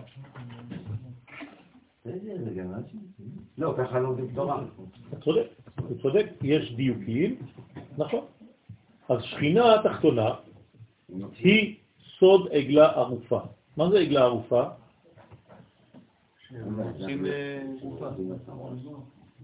מה זה סוד עגלה ערופה? מתי זה מופיע הדבר הזה? לא? יפה מאוד, יפה מאוד. כי יימצא בקרבך, כי יימצא חלל באדמה, ולא נודע מי הרגו. נכון? אז מה עושים? מודדים לאיזו עיר המת הזה יותר קרוב. כן, נגיד חז ושלום הוא מת בקרבת איזה עיר, מודדים כמה יש עד העיר הזאת, כמה יש עד העיר הזאת, כמה יש עד העיר הזאת. מי שהכי קרוב, הולכים להביא את כל האנשים של העיר, ומה עושים? הם אה, למעשה שופטים אותם. ידינו לא שלחה. מודיעים שידינו לא שלחה. זאת אומרת, אומרים, אתם עכשיו צריכים להגיד שאתם לא קשורים למוות הזה. כלומר, ידינו לא שפכה את הדם הזה. ואז מה עושים? לוקחים עגלה ועורפים לה את הראש. כן? מה? דאעש. דאעש. כן, זה לא זה לא נכון. היום אנחנו, היום אנחנו לא עורפים, אנחנו ממירים את זה בשחיטה. למשל, השבוע היה פטר חמור בחדרה, נכון? אז בכ- בכמה מקומות בארץ. אז עשו עניין של פטר חמור, אז מה לוקחים? לא, בדרך כלל צריך לחתוך לו את הראש לחמור, אבל לא עושים את זה כבר. לוקחים כבשה ועושים לה שחיטה רגילה ואוכלים. ולוקחים את הבשר ועושים את האור ועושים מזה כל מיני. עשינו בכפר פעם, לפני 15 שנים בערך, של אבי סלאם. של אבי סלאם. באמת פעם. מה? זה פעם בחיים עושים דבר כזה, פעמיים בחיים. אני עשיתי את זה פעמיים בחיים. כן. עד היום, כן. רוצה לומר, כשהשכינה יורדת לברר את הבירורים, אז זה נקרא עגלה ערופה. עכשיו, מה זה העגלה הערופה הזאת? למה, למה לשכינה קוראים עגלה ערופה? אז הנה, רוצה לומר, כשהשכינה יורדת, בגלל שהשכינה עכשיו היא נמצאת באצילות, נכון? אז כשהיא יורדת לעולמות בריאה, יצירה ועשייה, היא יצאה החוצה? כן. כן, מבחינתה זה לצאת בלילה, זה כמו חושך, נכון? היא יצאה מהאור, זה עולם של חושך, נכון? אצילות זה אור. בריאה, יצירה ועשייה זה כבר חושך, נכון? יוצר אור ובורא חושך, בורא, בריאה, חושך, נכון? בשביל מה היא יוצאת? מה יש לה לעשות בחוץ? היא הולכת לברר, נכון? היא הולכת להחזיר את כל הניצוצות שנפלו, לאן? לאצילות. לכן, רוצה לומר, כשהשכינה יורדת לברר את הבירורים מקליפת נוגה על ידי מצוות עגלה ערופה, עכשיו כל המצווה הזאת של עגלה ערופה שאמרנו זה בירורים גדולים מאוד, אז היא נקראת עגלה, אז היא בעצמה כאילו העגלה הזאת. ומסתרא דפרה שור, ומצד הפרה אדומה נקראת שור, כלומר או שהיא עגל ועגלה, או שהיא שור ופרה. כי פרה ושור הם רומזים על חוכמה ובינה. כלומר. שור ופרה, שור זה חוכמה, ופרה זה האישה של השור, הנקבה של השור היא בינה. אוקיי? דפליק- דקליפת נוגה, כל זה של הקליפה הזאת. ומצד קיום מצוות פרה אדומה, שהיא בבינה דקליפת נוגה, מבררים, כן, הבירורים גם מחוכמה דקליפה הנקראת שור. אז ברגע שאתה עושה את העניין הזה, את המצווה הזאת של פרה אדומה, אתה בעצם מתקן את החוכמה ואת הבינה של הקליפה הזאת של נוגה. ודאי הוא, וזה רמז הכתוב, ופני שור מהשמאל, שור דקדושה הוא בחינת בינים, שמשיגיו יוצא השור דקליפת נוגה. כלומר, זה קיים גם בקדושה, נכון? פה זה קליפת נוגה, אבל זה קיים בקדושה. תמיד יש לעומת, את זה לעומת זה עשה אלוהים. בסדר? אז אם אתה רואה שור, זה יכול להיות או יוסף הצדיק, או חוכמה דקליפה. אתה צריך לתקן אותה. נכון, אתה צריך להחזיר אותה למדרגה של הקדושה. כמו שאמרנו פה שהרע הופך לטוב, אותו דבר פה. כלומר, אל תשאיר חוכמה שהיא חיצונית, אל תשאיר בינה שהיא חיצונית, תביא את הכל לקודש. מושכהו לבית המדרש, זה נקרא מושכהו לבית המדרש. תכניס את הכל לתוך הבית של הקודש. בסדר? אל תישאר בחוץ. ומסיתרא דעגלה, מצד השכינה, שנקראת עגלה מצד הגבורה, שנפגמה בחטא העגל, אז יש עגל ועגלה, אותו דבר כמו שיש שור ופרה, יש גם עגל ועגלה.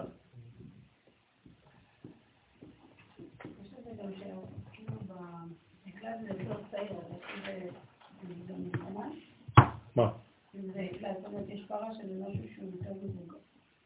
לא, לא, לא, לא. לא, לא, זה, זה, זה מדרגה, יש, העגל בעצם הוא מדרגה אה, יותר נמוכה מחוכמה ובינה. בסדר, אז זה נקרא, את יכולה לקרוא לזה צעיר, כן. זה לא כמו בינה ומלכות? כן, כן, כן, זה זעיר אנפין ומלכות. בסדר? לכן, אה, אה, כש, כשיוסף נפרד מיעקב, במה הם עוסקים? בזה, בנושא הזה. כלומר, יעקב מלמד את יוסף, בן שלו, תורה, והוא מלמד אותו את הסוד של עגלה ערופה. ו-22 שנים אחרי זה, איך יוסף רומז לאבא שלו שזה הוא? הוא שולח לו עגלה, עגלות. אז האבא מבין את הרמז. בסדר? זה הכל רמזים, הם מדברים בקודים. אז הנה כדי לתקן, אז מה זה אומר? שולח לו עגלות. למה הוא שולח לו עגלות? מחזיר לו את האצילות. כמעט. מחזיר את כל מה שיצא החוצה לאצילות. לא מחזיר לו את האצילות. מחזיר את כל מה שיצא החוצה, שהתפזר בזמן הגלות, מחזיר את זה לקודש. ואז השכינה חוזרת. יפה. בסדר, זה כמו העלייה של עם ישראל. המחזיר שכינתו לציון. ציון חוזר. לכן ציווה הקדוש ברוך הוא... מה? סליחה? תמיד, תמיד ככה זה עובד. תמיד. כלומר, אין חדש תחת השמש. זה תמיד אותו מבחן בשינוי ה... שמות של השחקנים. איך קוראים לזה במתמטיקה? בשינוי ה... משתנים. נעלמות, הנעלמים. בסדר? ציווה הקדוש ברוך הוא ביום השמיני למילואים, קח לך עגל בן בקר לחטאת, כמו שפרש רש"י שם, להודיע שמחפר לו הקדוש ברוך הוא על ידי עגל זה על מעשה העגל שעשה. הנה, אנחנו שעשו. קראנו פרשת חוקת, כן, זה זה, זה העניין הזה, לתקן על מעשה העגל. הוא מפרש, ופרה ודאי את קריאת שכינתה. דף 20. שכינתה הילה. ופרה ודאי נקראת שכין, שכינה עליונה, כן? פרה שכינה עליונה. קוראים לה שכינה עליונה בספירות? בינה. בינה. ושכינה התחתונה? מלכות. מלכות. כן. אנחנו מתקדמים קצת, ואנחנו עוברים אחר כך לאותיות. דהיינו, לאה, אז איך קוראים לשכינה העליונה? לאה, או בינה, שהיא ממלכות דאימה. נטלת מן גבורה, כשהיא מקבלת מגבורה דאימה, ששם הוא שורש חמש גבורות מנצפח, שמספרם פר, 280. כן, פר.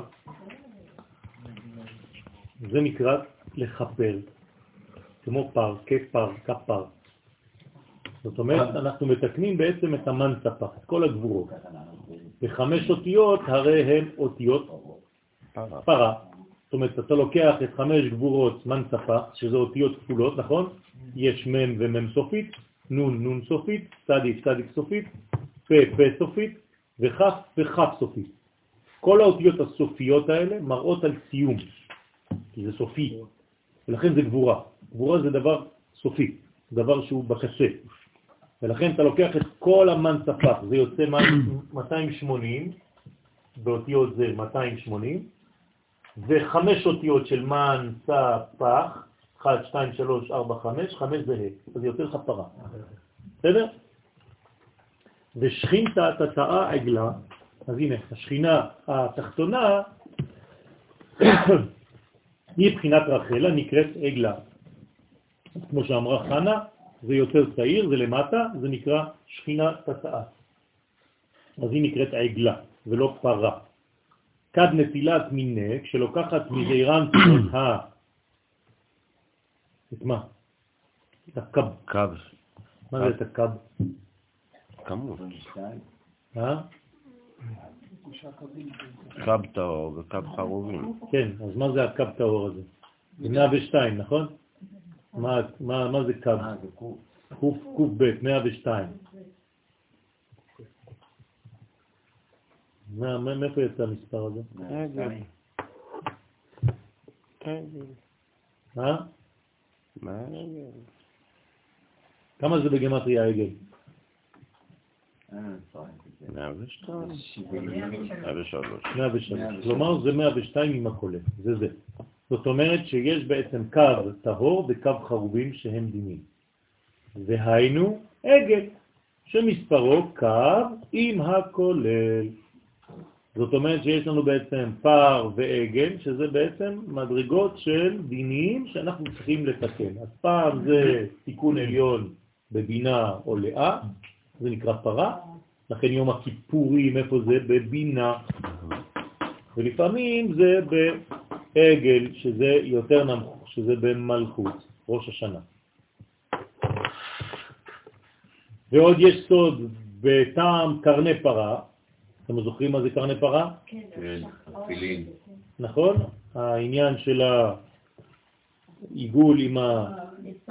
כן, נכון, קרני פרה זה הטעם שהוא בחינת נצח והוד, שהם קרני המלכות הנקראת פרה, ואמר כי על אלו הקרניים נאמר בהם עמים ינגח יחדיו. כן? מה? בהם עמים ינגח. כן, בהם עמים ינגח יחדיו. למה אומרים קרן ישוע? מצמיח קרן ישועה. כן? כי זה קרניים, הקרן זה בעצם כמו בבנק. מה זה קרן? זה הרווח שלך. לא. לא, זה מה שעבד לפני זה. הבסיס. זה הבסיס. בסדר? אז חייב שיהיה בסיס כדי שתהיה ישועה. אי אפשר להרים רגל עם הרגל ה... אז מה שנייה לא ההבדל בין נשארת. ישועה לגאולה? אמרתי כבר מיליון פעמים. ישועה זה ממעלה, זה הקדוש ברוך הוא, וגאולה זה מה שקורה אצלנו בעולם הזה. לישועתך קיווינו וציפינו כל היום, וגואלנו, השם, וניגאל. כי כל המלחמות והניצחונות והגאולות שורשם בנצח והוד. בסדר? זאת אומרת שזה מה שקורה בסוף הזמן, בקץ הימים. עכשיו. כלומר, אנחנו עכשיו בכל המדרגות האלה של המלחמות, הניצחונות והגאולות. אתם מבינים למה אומר הרב קוק כל פעם שיש מלחמה יש גאולה? הוא לוקח את זה מהזוהר. הנה המ- המקור, אה, כי כל מלחמה זה בירור, נכון, ואז יוצא בסוף... אה, כן, באורות,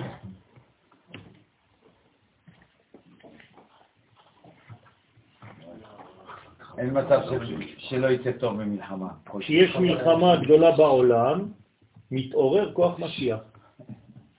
כן, זאת אומרת שכוח המשיח מתעורר, למה? כי עת הזמיר הגיע. מה זה עת הזמיר? מה זה זמיר בעברית? יש לזה משמעויות. לחתוך, לזמר. מזמרה. נכון? זמירה, לא מזמור לשיר סתם, זה לזמר. אז מה הוא אומר? איזה זמיר? זמיר עריצים. הרשעים נכחדים מן העולם והעולם מתבשם. צריך לבשם את העולם מכל הרשעים האלה, עם מחשמה וזכרה. וכל התור נשמע בארצנו. בסדר? אז זה אומר שבעצם... אז יש מדרגות שצריך לטהר את העולם מכל הקליפה הזאת. היום הקליפה הולכת ונעשית יותר ויותר ברורה.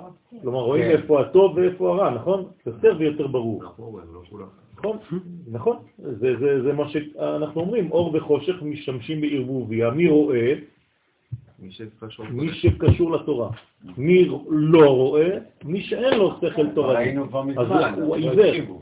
אז לכן הוא כל הזמן במשא ומתן עם מחבלים, ב- בשטויות, כן, אנחנו עושים שטויות כל היום בגלל שאין לנו שכל תורני.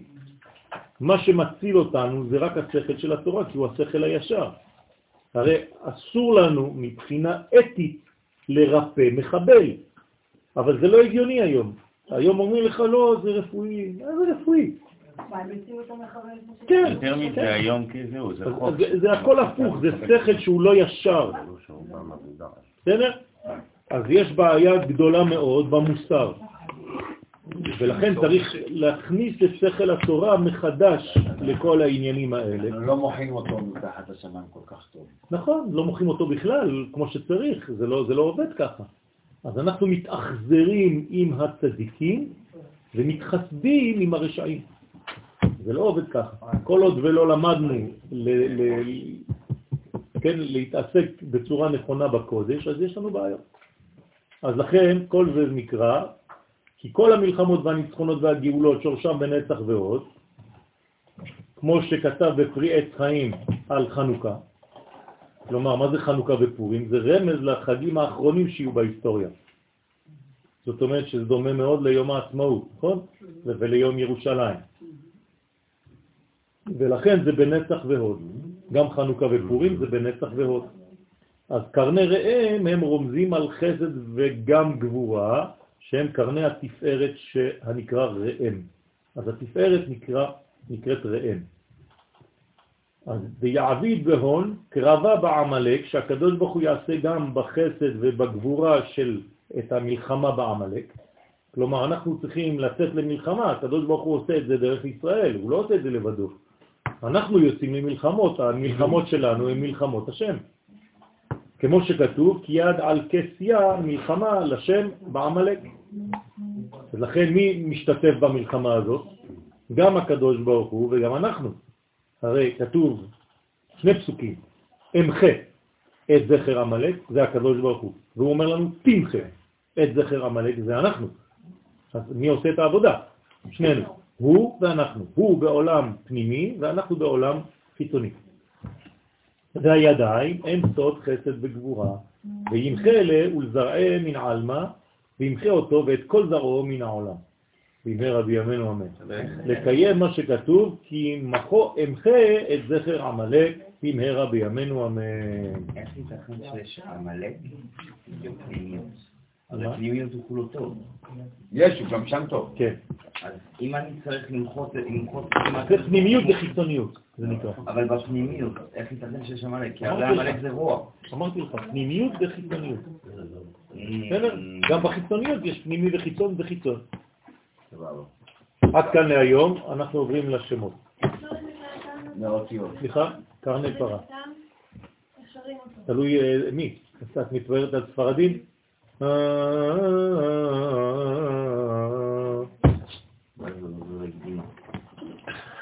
עכשיו אתה? יש בדיחת עכשיו. אנחנו מדברים על דברים רציניים.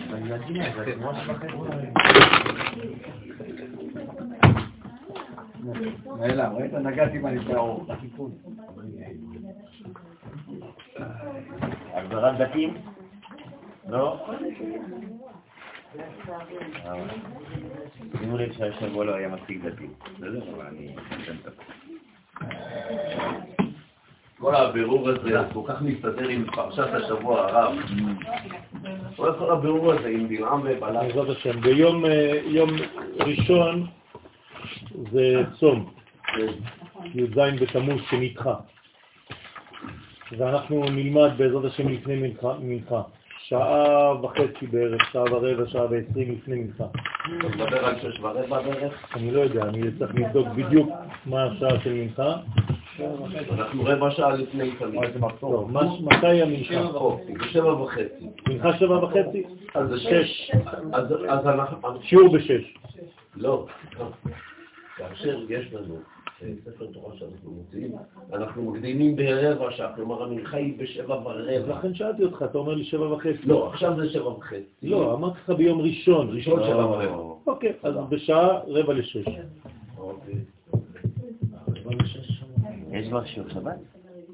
מה אתה? הוא לא הבין את השאלה, בגלל זה הוא הסתבך. אה, עוד מעט נופל לאסימון. כל זה צריך לשים בגניזה. כל זה גניזה. 19, אלה 20. ו-20. אתה ועוד עזה. מה הוא לא יודע? הוא עוקב. שזה נגמר, והוא אומר לי לא, עוד מעט הוא יכול להסביר. זה היה רעש. זה לא רעש, זה זמזום. זה החדירה של חיצוניות פנימיות. יודע זה כולם בשלב. איפה רוח קדימה שנשוף לנו בעורף? מי זה קדימה? רוח קדימה, מה זה משנה? זה הרי אפשרות. למה? קדימה זה קדימה, זה גם קדימה, לא? טוב לגמור את הפינק של האותיות. רואה זאת התורה.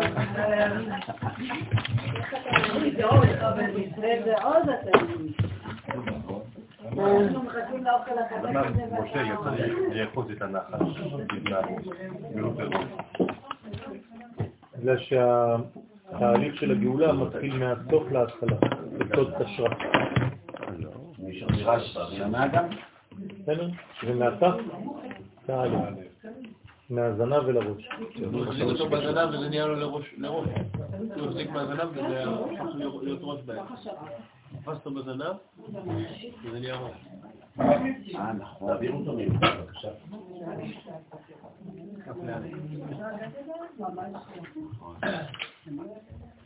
רגע, מתחילים נושא חדש של אותיות? לא, זה נושא ישן, אנחנו רק מחדשים אותו. מה? מה, יש עודף? שמור, שמור, שמור. שלחנו א', עברו א'.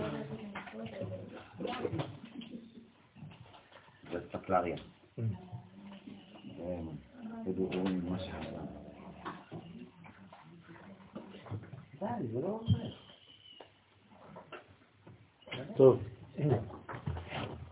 אנחנו בעזרת השם, אה, בסייעתא דשמיא, מתחילים אה,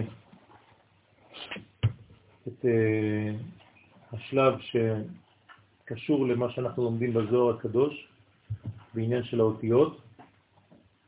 אה, אז אני אחלק את זה בסייעתא דשמיא כל שבוע לחלק, לכן כתבתי לכם א', ונלמד אה, מה שאפשר אה, בעזרת השם לאט לאט, נתקדם עד שנגיע לתוכן עצמו של הטקסט של רש מילים של הרב קוק, וננסה לפענח בסייעתא דשמיא.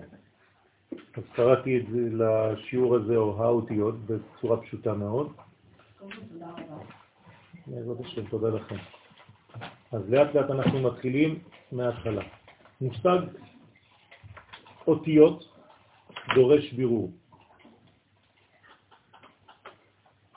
וידוע מאמר חז"ל, יודע היה בצלאל לצרף אותיות, שבהן נבראו שמיים וארץ. זאת אומרת שיש לנו כאן בירור גדול מאוד, שהרי לפי מה שהפסוק הזה אומר, שהמאמר הזה של חכמים בגמרא מלמד אותנו, הוא שהקדוש ברוך הוא ברא את העולם באותיות. כל העולם נברא באותיות. במילים אחרות, מי שיודע להשתמש באותיות שבהן נברא העולם, יכול גם הוא לברוא עולמו.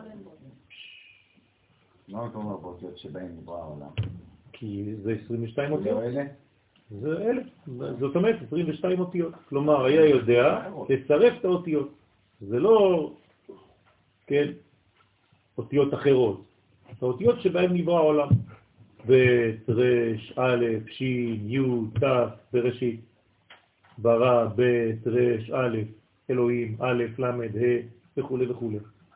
זאת אומרת שהקדוש ברוך הוא בעצם נותן לנו אפשרות ללמוד את האותיות שבהן נברא העולם. איפה אנחנו נפגשים עם האותיות האלה? בתורה.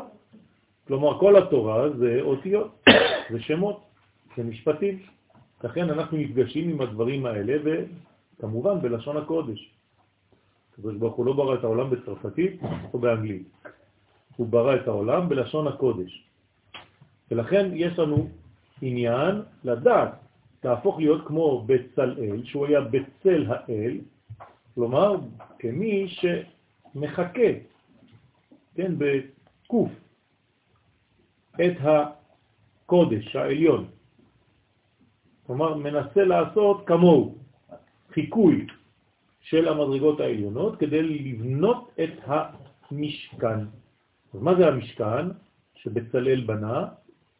זה מיני דגל, כן. העולם. כמו מיני ישראל, זה מיני עולם. כלומר, זה דוגמית של העולם. בצלאל בנה בדמותו של המשכן עולם קטן. כל מה שקורה בקוסמוס קורה איפה? במשכן. כלומר, מי שמתעסק במשכן, מה הוא עושה? הוא נוגע בכל היקום, בלי לזוז. רק בתוך כמה מטרים מרובעים. זה סוד גדול. זאת אומרת שאתה בונה בעצם איזה מין, אה,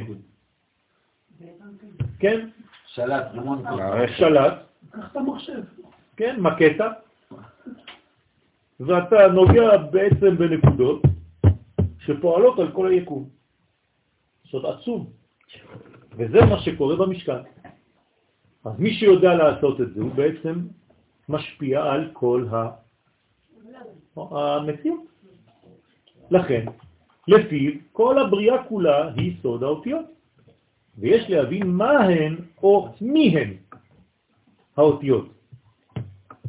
כלומר, יש להן אולי זהות, זה לא סתם מהות. כמו שלפעמים אני מקבל בנות ובנים לשידוכים. אז כל פעם אה, הביטוי שמופיע זה, אני אומר לה, טוב, נו, מה, כן? מה העניין? אז היא אומרת לי, אני מחפשת משהו, שהוא כזה או קשה. אמרתי לו, אתה מחפש משהו או מישהו? משהו. כן, הבעיה זה שבזיווגים היום מחפשים משהו ולא מישהו, או מי שהיא. כן? זה בעיה גדולה. למה מה? מה כן? זה שבעת חוכמה? לא, לא, לא, לא, לא. כן? ל- ל- ל- ל- לחפש זהות ולא לחפש מה.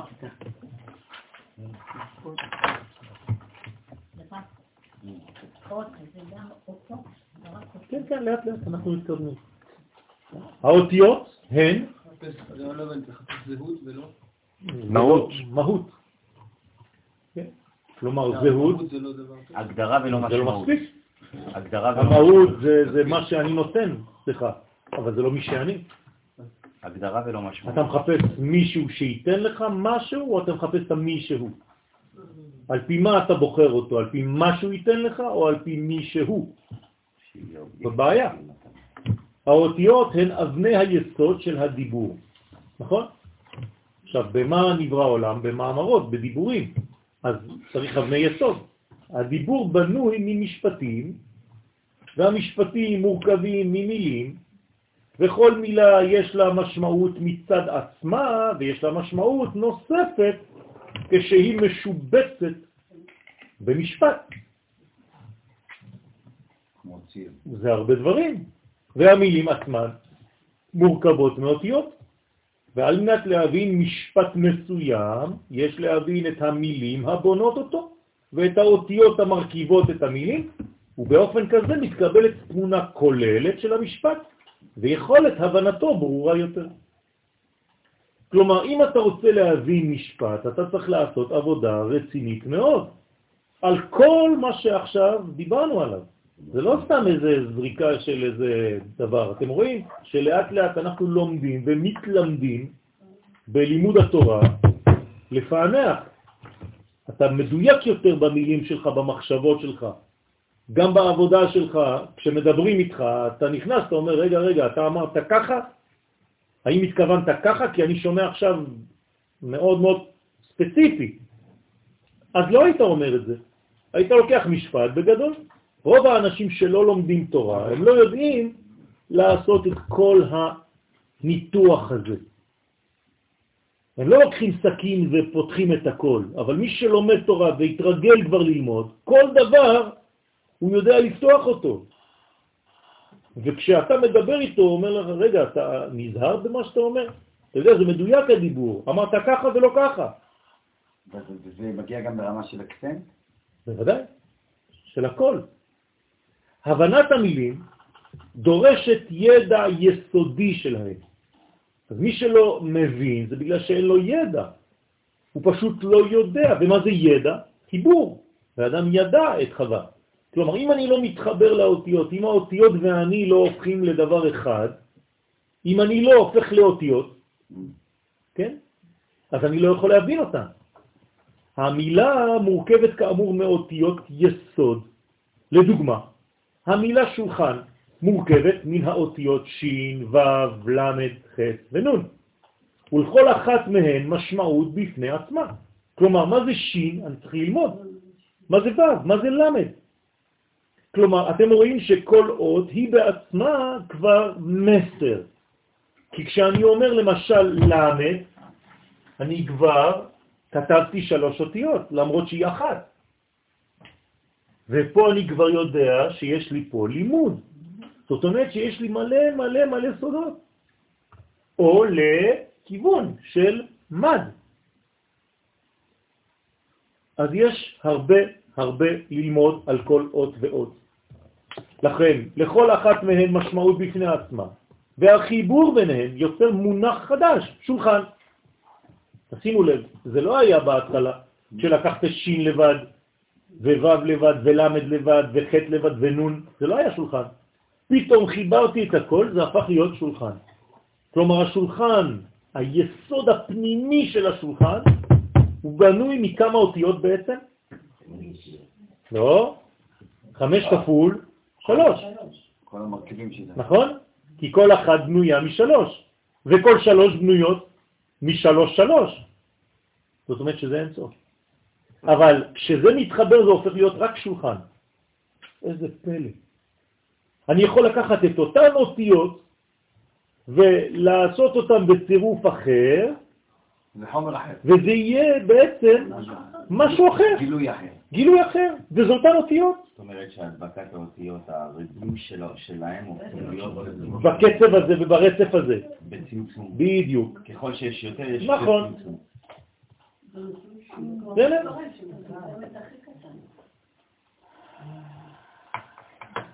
זאת אומרת, אני יכול להפוך משולחן נחשול. נכון? מה זה נחשול? גל. צונאמי. כן, נחשולים. צונאמי בלועזית. גל גדול. אז איך שולחן הפך להיות נחשול זה אותן אותיות? אז זה משהו אחר. הצירוף השתנה ברצף. תשימו לב, זה סודות גדולים מאוד. ולכל אחת מהם משמעות בפני עצמה, והחיבור ביניהם יוצר מונח חדש, שולחן. צריך לזכור שתמיד, לפני הבנת המילה עצמה, מתחייבת הבנת יסודותיה של המילה, שהן כאמור האותיות. אי אפשר ללמוד על מונח, נותנים לך עכשיו לפתח את המילה ריקוד. אם אתה לא יודע מה זה רש, י', ק', ו', ד', אתה לא יכול להתחיל לרקוד באמת. אתה תרקוד, אבל זה יהיה עדיין ריקוד חיצוני. כשתתחיל ללמוד את היסוד של הריקוד, וואי וואי וואי וואי וואי. עכשיו תתחיל להבין בדיוק מה אתה עושה. עד היום זה היה אה, תנועות, אבל גם תנועות לא עבדת על זה, כי אתה לא יודע מה זה תנועה. תו, תף, נון, וו, עין וה'. אתה יודע כמה לימוד יש בזה? וכו' וכו' וכו'. ציור, יצירה. נכון. כל אות היא ביטוי רצוני. השבוע, שבוע שעבר ביקשו ממני, יש לי עכשיו קטלוג חדש שיוצא, אז ביקשו ממני בגלריה לכתוב פירוש על הציור, על ציורים. אז כתבתי פירושים. אז אתמול האיש שעושה את כל העיצוב אומרת לי, כי צריך לתרגם את זה עכשיו לאנגלית. זאת אומרת, היא לא מצליחה לתרגם את זה באנגלית, זה מונחים של קבלה, היא לא מבינה כלום. אז אמרתי לה, טוב, שתדבר איתי, מה העניין? כן. אבל אנשים רגילים לשפה נמוכה. אבל יש שפה שהיא לשון. ויש הבדל בין שפה ללשון, שפה זה חיצוני. מן השפה ולחוץ, ולשון זה פנימי. אז יש מי שמדבר בשפה, ויש מי שמדבר בלשון הקודש. זה כבר שונה. שפה עברית. נכון, אז צריך לדעת, זה שפה, זה, זה חיצוני יותר, לשון זה בפנים, זה לשון הקודש. כל אות היא ביטוי רצוני. הנה, עכשיו אנחנו מתקדמים, תשימו לב. כל אות היא ביטוי של רצון. ישנו רצון הנקרא א', וישנו רצון הנקרא ב'. אני צריך לדעת מה זה רצון א' ומה זה רצון ב', זה לא אותו רצון. הרצון, אני כמובן מדבר על רק רצון אחד, רצון השם, אין רצונות אחרים. כל רצון שהוא לא רצון השם הוא רצון מזויף, הוא לא רצון. לכן אומרים לנו תמיד, תעשה את הרצון שלך כרצונו, אם לא, זה, זה לא רצון בכלל. כלומר, כשאתה אומר למישהו אתה רוצה, והוא אומר לך כן, אני רוצה את זה, זה מזויף. אנחנו יודעים, זה התורה. רק התורה, זה הרצון האמיתי. לכן כל מה שאתה רוצה שהוא לא קשור לתורה ומעוגן בקודש, הוא לא רצון אמיתי, הוא מזויף. סליחה? כן, הוא בא לי. נעליים. בסדר? אבל זה לא רצון פנימי. שורש המילה אות, תשימו לב עכשיו, הוא א' ו' ה'. כלומר, בעברית, משמעותו רצון. כי בחר אדוני בציון, איבה, רצה למושב לו. כלומר, הקדוש ברוך הוא בחר בציון. אז הרצון שלו זה ציון. כל מי שלא ציוני הוא לא תורני, הוא לא אלוהי. פשוט מאוד. הוא לא קשור לרצון האלוהי, הוא עושה רצון אחר, זה עבודה זרה. כלומר, הקדוש ברוך הוא רוצה רק דבר אחד. מה הוא רוצה? איבה, תאווה, רצון לשבת בארץ ישראל. איך הוא יושב בארץ ישראל? על ידי שאתה יושב בארץ ישראל. כי אתה זה הוא פה. כלומר, אות פירושה הלבשת תו על רצון. זאת אומרת, אני מלביש על הרצון המקורי תו. מה זה תו בעברית? אות, כלומר סימן. כלומר, אני לוקח את הרצון האלוהי ואני שם לו לבוש, סמלה. אז יש לבושים שהוא, הלבוש הוא כמו האלף, זה לבוש, נכון? הנה, אני מכסה. תראו, אני לוקח את הלבן, עכשיו אני מכסה אותו. זה לבוש? כן. זה כמו בד. הנה, אני צובע בשחור, עשיתי סמלה. נכון?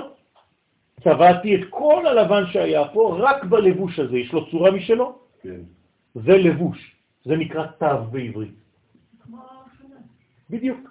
זאת אומרת שאני לוקח עכשיו את הרצון, הרצון הוא אינסופי, ועל הרצון האינסופי, כשאני לא יודע מהו, אני יכול לקבל ניצוצות של הרצון הזה על ידי הלבשה.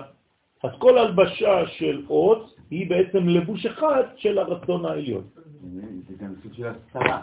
נכון, זה מסתיר כדי לגלות. נכון, אני מראה לעצמי על ידי זה שאני מסתיר. לא, תמיד כדי לגלות משהו אני מסתיר אותו. נכון? הנה עכשיו אני מסתיר במילים שלי את הרצון שלי. אז אני מגלה דרך הסתר. אני מלביש אותם. אני מלביש, אני חייב להלביש. איך יצאת? על ידי לבוש, ואתה מתגלה על ידי זה שאתה מתכסה. אז הקדוש ברוך הוא מתגלה אלינו, מופיע אלינו, רק לפי מה שהוא רוצה, לא כל כולו, כי כל כולו זה לבן. אז התורה הייתה אמורה להיות כולה לבנה. אבל אני לא הייתי מקבל מזה כלום, כי אין לי לבושים בעולם שלי, אם אין לי לבושים, אין וואלו, כלום. בסדר? זאת אומרת שעכשיו כל התורה שניתנה לי זה צירוף של אותיות. אז מה זה מגלה לי? תבין של הרצון שלו. ולכן רק מה שהוא רצה הוא גילה. וזה כל עוד חשובה שם יפה. כשתלמד את כל זה, תבין את מה הוא רוצה. כשמסירים מן המילה אות, את האות תו. מקבלים או, נכון? מה זה אומר? המסמלת את הרצון הבלתי מבורר, או זה או זה. כלומר, אם אין באות את האות תו, אין סיום, אני לא יודע לאן ללכת. האות תו היא אחרונה, נכון? כלומר, מה זה אות בעברית? זה א', זה התחלה, שעוברת דרך ו' שהיא חיבור אל הסוף. כלומר, כל פעם שאתה אומר אות, זה צריך להתחיל מההתחלה ולהגיע לאיזשהו סוף. אם לא, לא עשית כלום. במילים אחרות, מי שאין לו התחלה, אמצע וסוף, או בלשון הקבלה ראש, תוך, סוף, לא עושה שום דבר בחיים שלו, הוא תמיד נשאר באמצע. חסר לו סיומת, אז הוא כל הזמן בספק או זה, או זה, או זה, או זה, או, או, או, או, או. הוא כולו באוויר. בגלל זה בשאלה רק שחסר אות אחת, נכון. כולם, כל התורה. בהמשך של מה שאמרת, גם יש כיווניות לאות ביצירה שלה. בוודאי. הקדוש ברוך הוא ברא את האותיות. אם אני כותב א' ככה, או א' נכון, ככה, נכון, נכון. אז יש, לכן יש בגמרא, במסכת חגיגה, כן, צורות של אותיות. עכשיו יש אותיות של בני אדם, אבל יש אותיות של מלאכים, יש אותיות של נשמות, יש הרבה אלפבטות. זה לא פשוט. עכשיו, כל מה שאמרנו, צריך עכשיו לדעת לפענח את כל האלפבטות. אבל אנחנו לא דורשים את כל האלפבטות בינתיים, אבל מקובל אמיתי לומד גם אלפבטות של מלאכים. אבל זה כבר כיתה ג'. טוב, לא, אותי. פרחים. זה פשוט מסקרן אותי שכשמגיעים ליורצייט של בן אדם, מגיעים. מגיע- מגיעים, כן. נכון, סליחה, אז אומרים את זה לפי האותיות שלו. כלומר, נכון, אלפבט. בזה שאתה אומר. בטא את האותיות שלו, אז אתה למעשה נכון. מגלה את. הרצון האנושי של נכון, הבן. נכון, את היסוד. לכן האלפבטה חשובה כל כך. היא עוזרת לנשמה. נכון. ואנחנו גם אומרים אלפבטה של האותיות נשמה, נכון. כדי לצרף את זה לשמו. אתם רואים שיש כמה קומות. ובהסרת האות ו' עכשיו, אם אני לוקח את האלף ואת התו, אבל הורדתי את הו' באמצע, נשארת לנו מילה ללא ביטוי. למה? ממשי. כלומר, לקחת את ההתחלה וחיברת את זה לסוף, אבל מה עשית בעצם? לא. מה עשית פה? קצר. קצר, קצר, קצר. זה הפלוס עם המינוס ישירות. אין נגד באמצע. מה קורה כשאין נגד? אש. זה שורף את הכל והכל חושך. ולכן זה לא נכון. לכן אין ביטוי ממשי, כלומר מושג מופשט, כיוון שהעוד ו' עניינה להוליך, כמו נגד, את הרעיון העליון אל המציאות כמו צינור. ובלעדיה אין לרעיון כוח להתממש, והוא נשאר ללא ביטוי. משמעות האות תו היא הצורה הסופית. ומכאן שכל המציאות כולה מאלף ועד תו, אינה אלא אוסף של גילויים רצוניים. זאת אומרת, כל אות היא רצון אלוהי שיורד אלינו בצורה של אותה אות, ואני חייב לחבר את זה עם האות ו'. לכן הביטוי של כל הדבר הזה נקרא אותיות. דווקא זה אות. והשורש זה איבה, רצון. כלומר, יש לכם חידוש גדול, שאות זה רצון. השורש זה לא א' ות', זה א' ו' ה', לא לשכוח. כלומר, שאת המציאות ניתן להבין בתור ביטויים שונים של רצון. אז מה זה מציאות?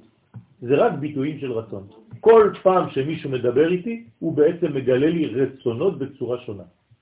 או בצורה של בכי, או בצורה של כעס, או בצורה... זה הכל רצונות. כלומר, כל פעם שהוא מדבר, אני צריך להבין מה הוא רוצה. גם אם הוא לא יודע להלביש את האותיות הנכונות ואת המילים הנכונות ברצון שהוא עכשיו מפתח. אז כל הקשר בריכוז שקיים עכשיו שהוא. לא, הוא לא, הוא קיים. חוסר קשב וריסוד. אה, אמרת, לא, אמרת, חוסר? בגלל שזה היום זה חיסרון בקשב וריכוז. אין קשב וריכוז. אז כל האותיות, יש איזה שם, מה יש בקורא? פיזור. פיזור של מה? חסר בעצם ו"ים בכל המקומות. כלומר, הוציאו את הו"ים ואז יש קצרים. רוצים להגיע מיד למסקנות בלי לעשות עבודה של המשכיות. אז החוסר קשב וריכוז זה לא שאנשים טיפשים, זה פשוט שאין להם סבלנות לעבוד על הדברים בהמשכיות באותיות ו', כלומר הם לא שמים נגדים בחשמל שלהם. לכן מה צריך לעשות? יעשה לה מחכה לו, ללמד את כולם סבלנות. היום כולם חוטאים מחוסר סבלנות. יש בעיה? מתגרשים. כן, זה אין, אין כבר תיקונים. זה קצר ולעניין. זאת אומרת, יש קצרים. מה זה קצר? זה שורף את כל הבניין. אתה לא יודע כבר לעבוד על שום דבר. היום יש לך באג קטן במחשב, מה אתה עושה? זורק את כל המחשב. במקום לקרוא לאליעזר, תוך חמש דקות, חמישים שקל, מתקן לך את העניין, לא, אתה זורק את המחשב. אליעזר זה הוא, הוא מומחה למחשבים, דרטלר. זה החוסר לעזר. אז היום אנחנו לא מתקנים, אתה זורק. ויש אנשים שזה באמת מוגזם, כן? בפאנצ'ר הם כבר מחליפים רכב. אז כי לא יודעים. אז אני, אני, אני מגזים בכוונה, כן? אז זה ביטויים שונים של רצון, ובשפה פשוטה, אותיות. כלומר, כל פעם שאתה נפגש עם אותיות, אתה נפגש עם רצון. אבל כשאתה נפגש עם אותיות התורה, אתה נפגש עם רצון השם. לכן זה הרצון האמיתי, אמרנו. כל רצון אחר זה מזויף. לכן מה צריך כל הזמן להיפגש עם מה? עם התורה, עם רצון השם. אז כל פעם שאתה לומד תורה, אתה נפגש עם רצון השם. זה מפרה אותך, זה מעשיר אותך בכמויות שאתה בכלל לא מודע להן. האותיות מופיעות בכל קומות המציאות, נכון? כי אנחנו חושבים אותיות, חולמים, הרי כל החלום מה זה? נגיד חלמת על אה, אונייה, אז אונייה זה א', נ', י' וה'. גם אם אתה חושב שראית אונייה, אבל ראית אותיות, רק אתה לא זוכר את זה. אתה רואה את האונייה, את הגוף, ושכחת ממה היא בנויה. מאותיות א', נ', י', ה'.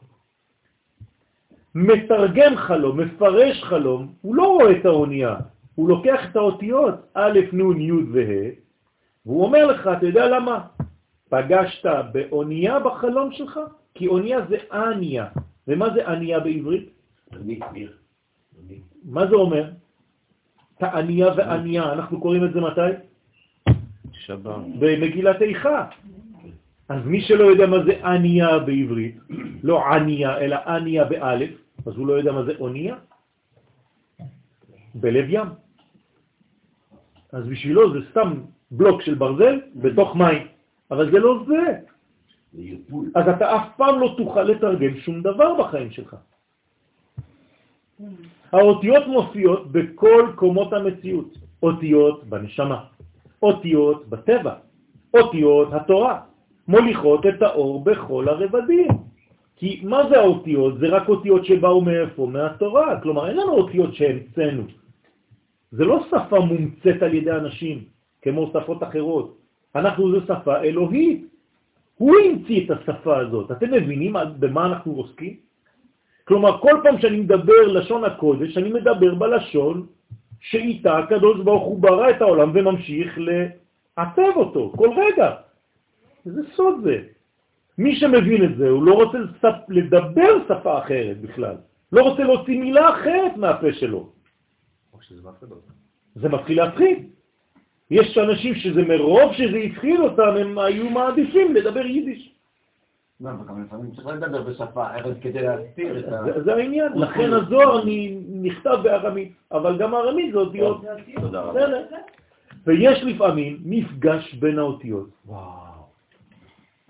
המפגש בין האותיות זה לא פשוט, כן? האלף מסתכלת על הגימל, שלום, כן? אני א', מי את? גברת, אני ג'. אה, עולם אחר.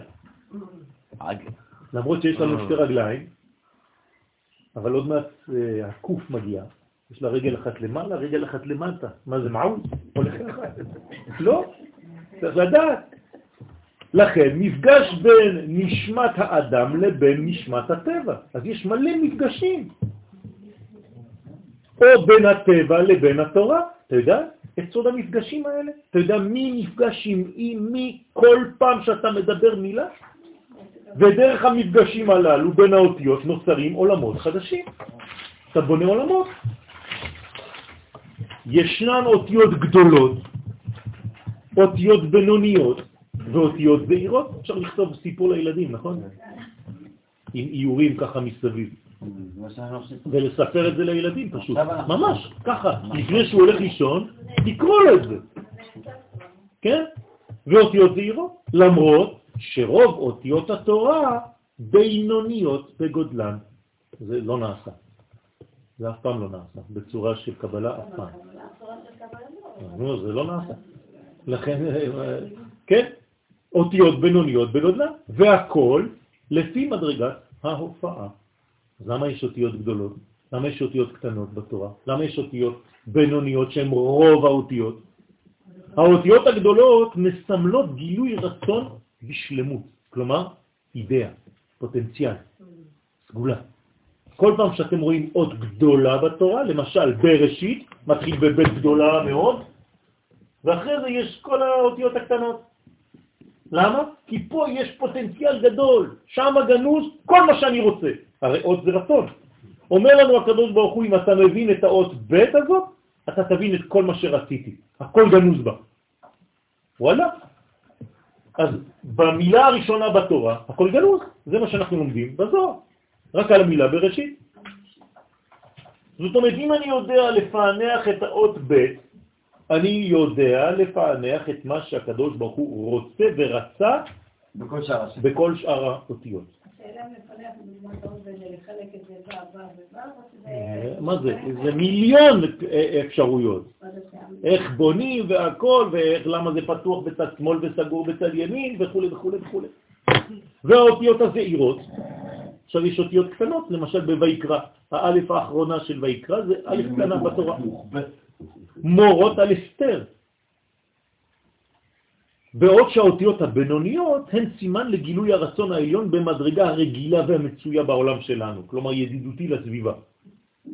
אז לפעמים אתה נפגש עם אידיאלים, לפעמים אתה נפגש עם דברים מוסתרים בכוונה תחילה, אתה צריך ללמוד למה, ורוב הזמן אתה נפגש עם אותיות שהן ידידותיות, כן? ברמה הנורמלית, בוא נגיד, של הטבע של העולם שלנו, המצוי. ארץ ישראל היא ארץ האותיות. מעניין. למה? קוראים לארץ ישראל אלמה דעתה. מה זה אלמה דעתה? עולם הבא. עכשיו, יש לנו עכשיו מושג אחד, אותיות זה באות. כלומר, אלמה דעתה, העלם שמופיע. העולם זה לשון העלם שמופיע. כלומר, איך העלם מופיע? מי יכול להופיע העלמים או העלמות? רק ארץ ישראל. כלומר, רק בארץ ישראל אפשר לגלות את הנסתר. כלומר, תורתה של ארץ ישראל היא תורת הנסתר בגילוי. אז ארץ ישראל היא אותיות, היא תורת האותיות, היא ארץ האותיות, לפי פירוש המילה ארץ. מה זה ארץ? רצון, המבטא רצון. כלומר, ארץ ישראל פירושו ארץ האותיות, כלומר, הרצונות המבוטאים דרך אותיות שהם לבושים. יפה. כלומר, מה היינו צריכים לראות בארץ ישראל? רק אותיות. זו הקומה האמיתית של ארץ ישראל, דרך אגב. רק אותיות, רבותיי. זאת הקומה של הארץ הזאת.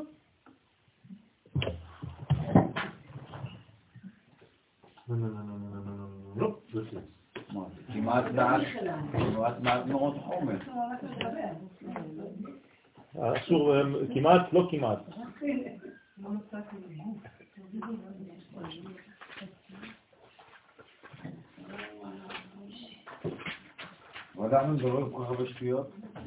אם תפנימו את זה, אולי נשמע את השיעור. למה אנחנו?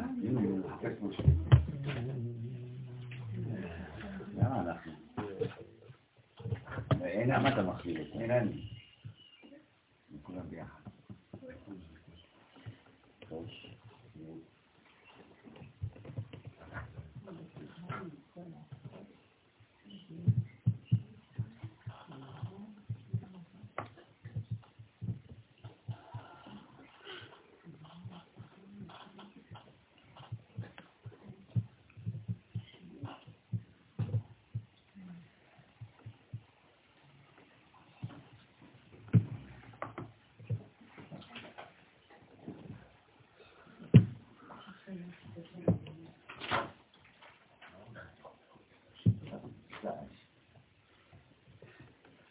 אחר?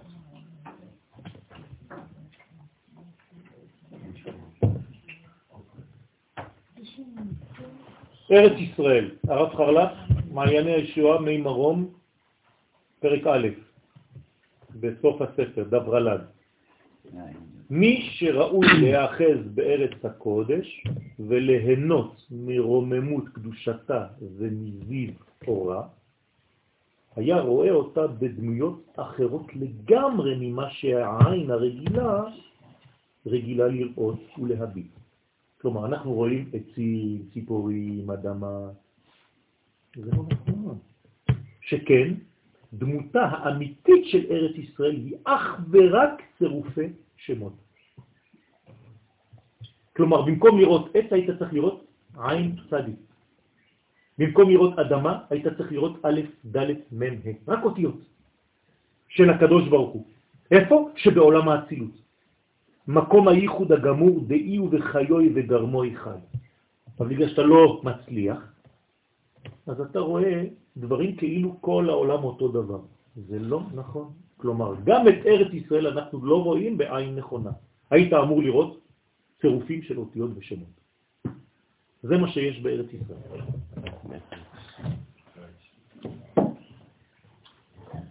אז ארץ ישראל היא עולם האותיות, ארץ אותיות. פירוש המילה ארץ המבטא רצון, ארץ ישראל היא הארץ היחידה שהתנ"ך קורא לה בשם הארץ. שאר הארצות נקראות בכל מיני שמות לוואי, כמו ארץ ארם, כלומר אתה חייב להוסיף מי. ארץ ארם, ארץ מצרים, ארץ בבל. לעומת זאת ארץ סתם, בלי כלום, זו ארץ ישראל. למה? משום שארץ ישראל היא היחידה מכל הארצות ששמרה על הטבע המקורי שלה בתור אישיות, כלומר בתור בעלת רצון. זאת אומרת שהארץ שבאמת אפשר לגלות בה ודרכה את רצון השם המקורי, זו ארץ ישראל בלבד. לכן אדירה בארץ ישראל מחכים. ארץ ישראל מקיימת דיאלוג מתמשך עם עם ישראל. אתה שומע את הדיאלוג הזה? אם היית שומע, היית מתנהל בצורה אחרת בחיים. עצם זה שאתה מתנהל בצורה שאתה מתנהל, זאת אומרת שאתה לא שומע את הדיאלוג הזה בינך לבין האדמה. עכשיו, זה לא דיאלוג פרטי אינדיבידואלי, זה דיאלוג של העם בארצו. כשהיא מרוצה, הארץ, ממי שיושב עליה, היא מקבלת אותו. וכשהיא אינה מרוצה ממנו, היא מקיאה אותו. כלומר, יש לארץ ישראל קיבה רגישה מאוד. לפי זה עולה כי יסוד החיים האמיתיים של ישראל אינם אלא כשישראל יושבים על אדמתם ומגלים את האותיות שבנשמותיהם. הנה, הנה לנו עבודה רצינית מאוד לגלות את האותיות הגנוזות בנשמותינו. זאת אומרת, אני צריך ללמוד קודם כל מה זה מושג עם. זה עין מן. כלומר, רק עם זה עם, ואי אפשר לגלות את העם הזה רק בעם, ולכן אני צריך לדעת מה זה ישראל. זה יושר של האל. הכל קודים. זאת אומרת, זה מראה לנו כמה אנחנו צריכים לעבוד על כל האותיות ועל כל הצירופים האלה. רק בטבע הארץ ישראלי לא נמחקו האותיות, וזאת לעומת אותיות שאר המקומות בעולם שנמחקו במבול. המבול מחק את כל האותיות בכל מקום, כלומר, בשום מקום בעולם אי אפשר לגלות את הרצון, אלא מכוחה של ארץ ישראל. זאת אומרת, גם מי שלומד עכשיו תורה בניו יורק, מאיפה הוא שואב את כוחו? מארץ ישראל, מירושלים. אם הוא לא מתחבר לפה במחשבה שלו, והוא עושה שם מיני ישראל, בבית כנסת שלו, הוא לא יכול ללמוד תורה. כלומר, כמו שאנחנו עושים בתפילה ואנחנו מקשרים את עצמנו לכנסת ישראל, הוא צריך בלימוד שלו להתקשר... לארץ ישראל, לעם ישראל שבארץ ישראל ומשם לקודש. הוא לא יכול ישירות. נכון. כי הוא חייב לעבור דרך השרים. צריך להיות פרטנר. לא בכדי, כן. יש לך שאלה? שוב. קודם כל, תודה רבה על הנייר. זה בזעיר אנפיר, צריך להדליך את כל החבילה. לא משנה. אתה אומר שהאותיות התבלבלו לכל העולם. לא אמרתי התבלבלו, אמרתי נמחקו. נמחקו. כן. אם הם נמחקו, אז אה, אה, עם שמדבר צרפתית או אנגלית, למעשה הם שאבו את זה מאיתנו. נמחקו. האותיות, הרצונות המקוריים נמחקו. כלומר, הם יכולים לדבר מה שהם רוצים, הם לא מבטאים את הרצון המקורי. זה נקרא מחיקה.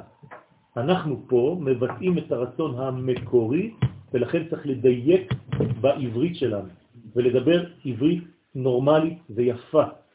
צריך להיזהר איך מבטאים את הדברים.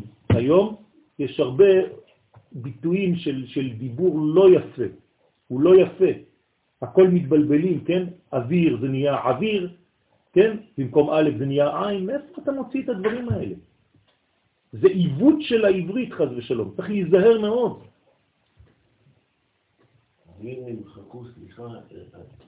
נמחק הרצון, אותיות זה רצון, אין להם גישה לרצון האלוהי. כלומר, מי עכשיו אחראי על הרצון האלוהי להודיע אותו, לשדר אותו? עם ישראל בארצו. זהו. לא בכדי אמרו חז"ל, אין תורה כתורת ארץ ישראל. אין תורה כתורת ארץ ישראל. למה? כלומר שהמקום גורם, המקום גורם, לחבר בין העולם הבא, עולם האותיות, נקרא על מדעתה, לבין העולם הזה. כלומר, בארץ ישראל יש חיבור בין העולמות. כלומר, השמיים והארץ מתנשקים, נושקים זה לזה. בחו"ל מוגדר השטח כאדמה, מלשון דומם, כלומר אינרטי, אין לו אפשרות לזוז, הוא לא חי, אין לו תנועה. ככתוב, כל משפחות האדמה, כלומר המשפחות של חוץ לארץ הן משפחות דוממות, שאין להן אפשרות להתפתח. תלכו לחוץ לארץ, מה שפה בונים בשנה, בונים שם ב-400-500 שנים. אני לא צוחק, אתם לא, פשוט לא מכירים. פה כביש, תוך חמש שנים עושים לכם כביש, שם זה לוקח 200 שנה. לא משתנה כלום. כלומר שארץ העמים היא רק בגדר טריטוריה, ופה זה בגדר חיים. הכל זז, נושם, והכל חי, כי זה רק אותיות, כלומר הכל רצונות. במילים אחרות, כל פעם שאני נפגש עם משהו פה, אם אני גר ברחוב מבוא ירושלים, בכפר אדומים, כל זה זה רק אותיות.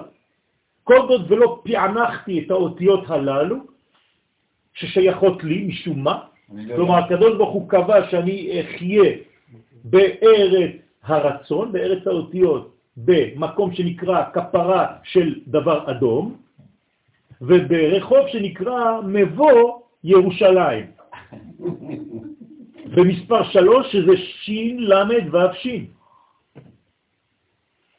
בסדר? והמשפחה שלי היא ככה וככה, והשם הפרטי שלי ככה וככה, ושמות המשפחה ככה וככה. זה לא סתם.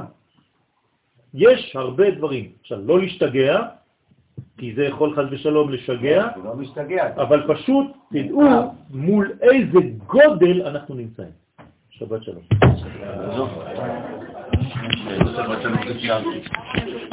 שני שאלות. יש אה, שניים. בכבוד.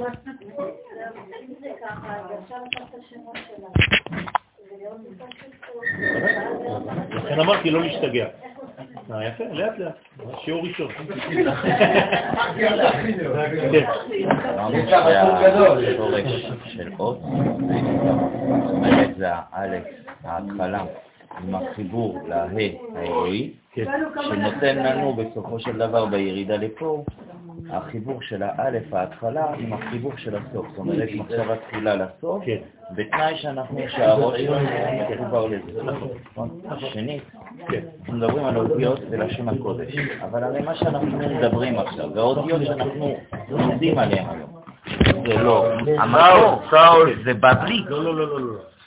זה אותיות בבלי. לא, לא, לא, זה לא נכון. לכן אמרתי, תחזור למסכת מגילה, ותראה שם במסכת חגיגה, ואת את, את האותיות, ותראה שהאותיות שאנחנו משתמשים בהן היום, זה נקרא, איך זה נקרא האותיות של היום של התורה שאנחנו רואים היום? איך נקראות האותיות של היום? רוב האותיות שאנחנו קוראים היום בעברית, משוריות? אשוריות, וזה מה שהיה בהתחלה. אבל אה, אומרים שכתיבת רש"י, קודם כל, כתיבת רש"י זה הכתיבה על קודם. לא, לא, לא, לא, ושניים? לא, לא, לא, לא, לא. פתאום, לא, מה פתאום? מה פתאום? רש"י המציא לעצמו לשון, פשוט מאוד המציא לעצמו כתב. אה, אתם קוראים לזה כתב רש"י.